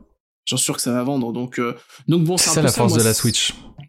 Ouais, c'est c'est ça la force de la Switch. Et moi, c'est un peu ma conclusion après ce direct. C'est bah, ça montre que bah, en fait, on se dit Nintendo, euh, ouais, qu'est-ce qui se passe chez eux? Bah en fait, non, ils sont en forme. Ils font juste leur, ils tracent leur route, ils s'en foutent, ils font leur truc et, euh, ils ont confiance et euh, bah ça fait du bien, je trouve. Franchement, ça fait du bien. Donc voilà pour moi, c'est un peu la conclusion de ce direct. Mhm. Alors je sais pas, euh, tiens, Citan, toi, est-ce que t'as un, un mot de conclusion par rapport à ce direct? Ouais, on a explosé le timing comme des dingues, mais c'est normal, le direct était hyper À la complet? base. Il est hyper complet, c'est hyper varié dans les genres. Je sais qu'il y en a qui font, ouais, il y a eu beaucoup de RPG. Oui, si tu prends le segment Square Enix, Square, c'est que des RPG. Mais si t'enlèves juste ça de l'équation, tout le reste, que ce soit chez Nintendo ou même ce qui est présenté pour les autres, c'est vraiment très très varié cette fois-ci, quoi. Et c'est ça qui est bien, c'est qu'il y a toujours cette variété. euh, on n'est pas enfermé dans un genre. euh, je veux dire, c'est pas la fête à. Il y a un dérivé, si vous voulez, il y a un jeu Mario. Une époque, je me souviens, c'était la fête aux dérivés de Mario à un point où c'était un, imbouffable, quoi. Ouais. Là, il y en a un. Donc c'est c'est vraiment calme quoi à ce niveau-là, c'est super cool quoi. On a et en plus ce qui était annoncé laisse ouvre le champ des possibles à d'autres équipes qui peuvent être annoncées à l'E3 ou après. On sait très bien que la team de Mario 2D elle va certainement avoir un truc prêt dans pas longtemps. On sait très bien que la team de Mario 3D doit faire quelque chose. Enfin, il reste plein de possibilités chez Nintendo effectivement pour finir la génération comme il se doit euh, l'année prochaine. euh, Enfin, cette année, l'année prochaine, quoi. Ouais. Non, je suis, ouais, je suis d'accord avec toi, Lendax. euh, mot de conclusion peut-être par rapport à ce, direct. Bah moi, ce que on entend souvent chaque année, la Switch, elle tous, c'est pas une console puissante, mais on oublie souvent que c'est une console portable. Et que grâce à ça, on a aussi tout un segment de jeux portables, finalement. Après, bah oui, il peut y jouer docké, mais ce sont des jeux typiquement portables qu'on aurait pu avoir sur la, sur la 3DS2. Euh, typiquement les Live Alive, euh, les Front Mission, tous ces jeux-là, c'est des jeux qui n'existeraient pas si la console était peut-être une console euh, trop puissante et avait que des projets un petit peu ambitieux comme il y a sur, euh, sur Play, etc. Le fait que la console soit peu puissante, ça pousse aussi les devs à chercher ailleurs, à aller un petit peu dans le passé et à faire du neuf avec ça. Et je trouve que ça, c'est aussi une force de la console, sa diversité, à la fois des jeux ambitieux et modernes, euh, comme la plupart des, des productions Nintendo, mais aussi plein d'autres choses à côté qui font extrêmement plaisir. Et euh, c'est à la fois le, vieux et le moderne, et ça fonctionne vraiment très bien, je trouve. Bah après, honnêtement, moi je vais te dire un truc par rapport à Hot Take, hein, attention. C'est que je pense t'as pas le droit de te plaindre des jeux. Enfin, euh, faut, faut- faut- faut se remettre un peu quand même. Qu'est-ce que demandent les joueurs? Ils veulent des jeux qui soient innovants. Ils veulent des, gens, des jeux avec une grosse patte artistique. Ils veulent des jeux qui soient beaux graphiquement, mais en même temps, ils veulent pas que les développeurs. Enfin, la plupart ne veulent pas que les développeurs souffrent et crunch comme des malades. Ils veulent que les jeux sortent vite une fois qu'ils ont été annoncés. Ils aiment pas les reports. Enfin, tu vois, il y a un moment. Et, et en plus, à côté de ça, désolé, ça va dériver un peu sur la, l'aspect politique, mais bon, si vous croyez au réchauffement climatique, il y a un problème de réchauffement climatique et on sait que faire des gros graphismes, ça consomme de l'énergie. Donc, tu vois, il y a un moment, il faut trouver un équilibre euh, entre tous ces, ces problèmes. Et pour moi, le compromis actuel, en tout cas, qu'on a, c'est pas le compromis parfait. Hein, je vais pas encenser Nintendo, ça reste une entreprise qui cherche le profit, mais le compromis qu'on a actuellement, bah, c'est la Switch, quoi, par rapport à ça. Alors, je dis pas qu'il faut fermer la porte aux beaux jeux, etc. C'est pas du tout ce que je dis. Mais c'est juste que, a priori, grâce à la Switch, quand même, les, les, les développeurs bah, peuvent se concentrer sur euh, les scénarios, peuvent se concentrer sur l'aspect artistique et laisser un peu de côté l'aspect Mm. graphique parce que euh, ça reste graphiquement plus simple que ce qu'on doit faire sur PS5 par exemple. Donc, euh, je pense que je, pense que il faut il faut le voir aussi d'un côté positif à ce niveau-là. Quand c'est pas le framerate qui impacte évidemment, parce que le framerate ça ça fait mal à la tête. C'est important. C'est important. le framerate, c'est important. Mais Enfin, voilà, vraiment euh, pff, excellent direct. Moi, franchement, j'ai pas souvenir d'un- ou un, un, un direct aussi complet, rythmé. J'ai vraiment. Après, c'est ça tapait vraiment dans mes goûts, hein, donc euh, forcément, ça, ça joue beaucoup. Quand on m'annonce des jeux que j'attends depuis 20 ans, euh, ouais, c'est c'est assez fort. Parce qu'il y a eu trois jeux, comme je disais, moi, trois gros JRPG qui est le genre que je préfère. Euh, ouais, ça faisait beaucoup pour moi. hein. Vraiment, j'étais euh, j'étais au paradis, paradis. Donc, euh, donc là, c'est exceptionnel. Et puis après, bah, il y a tous les jeux d'à côté. hein, on l'a dit, mais Kirby, ça a l'air fou. En fait, il y a un step-up de, toutes les, grosses licences Nintendo pratiquement sur, euh, Switch. C'est fou. Je sais pas où ils vont s'arrêter. Chaque licence pratiquement est disséquée, repensée. et, explose euh, dans des horizons qu'on n'aurait jamais imaginé. C'est bluffant vraiment. On verra pour la suite, mais, euh, mais comme tu dis, il y a encore d'énormes cartouches. euh. on sait aussi hein, qu'il y a encore Donkey Kong. Moi, je suis très fan de Donkey Kong, donc j'attends. Il y a, y a l'extension du parc. euh, De toute façon, Donkey Kong, on sait que Donkey Kong, c'est une méga licence pour Nintendo. Ils vont pas s'arrêter en, en si bon chemin avec lui, donc j'ai hâte de voir ce qu'il lui réserve également pour l'avenir. Ouais. C'est bon, ça a été teasé dans Paper Mario, c'est sûr que ça vient. Ouais, c'est vrai. c'est teasé à tous les étages. C'est, mais j'ai hâte, j'ai hâte. Que, de toute façon, il y a trop de jeux, trop de bons jeux. Il y a que ça tout le temps. Donc, euh, voilà. Quand en tout cas, quand on n'est pas difficile, comme moi, euh, qui aime à peu près tous les genres de jeux, ouais, c'est, c'est compliqué hein, de jongler avec tout ça parce que là, il y a beaucoup, vraiment beaucoup. Ouais. Eh bah ok. Bah écoutez, moi je vous propose qu'on s'arrête là. hein. On attendra euh, que l'Endax finisse Pokémon Arceus à 100% euh, pour, euh, pour en parler peut-être. Ouais, ça, ça va être, euh, Prochain ça va être podcast. comique. hein. Je sais pas c'est quand, mais dans longtemps. Ouais. Donc voilà. Parce qu'apparemment, faut d'horizon. 500 heures. Hein. Donc, euh, Oh là là. Bon bah voilà, pas de tour d'horizon. Et euh, on fera ça la prochaine fois. Bah écoutez, bah merci les gars de, de- bah, de m'avoir accompagné encore une fois pour commenter euh, ce Nintendo Direct. avec euh, plaisir. podcast qui devait durer à la base euh, 45 minutes et qui euh, est bien parti pour durer 2 heures. Euh, et puis bah voilà, merci à toi aussi Citan. Et puis bah on se retrouve à bientôt tous ensemble pour, euh, bah, pour un prochain épisode du Conseil des Trois. Allez, salut à tous. Ciao. Salut.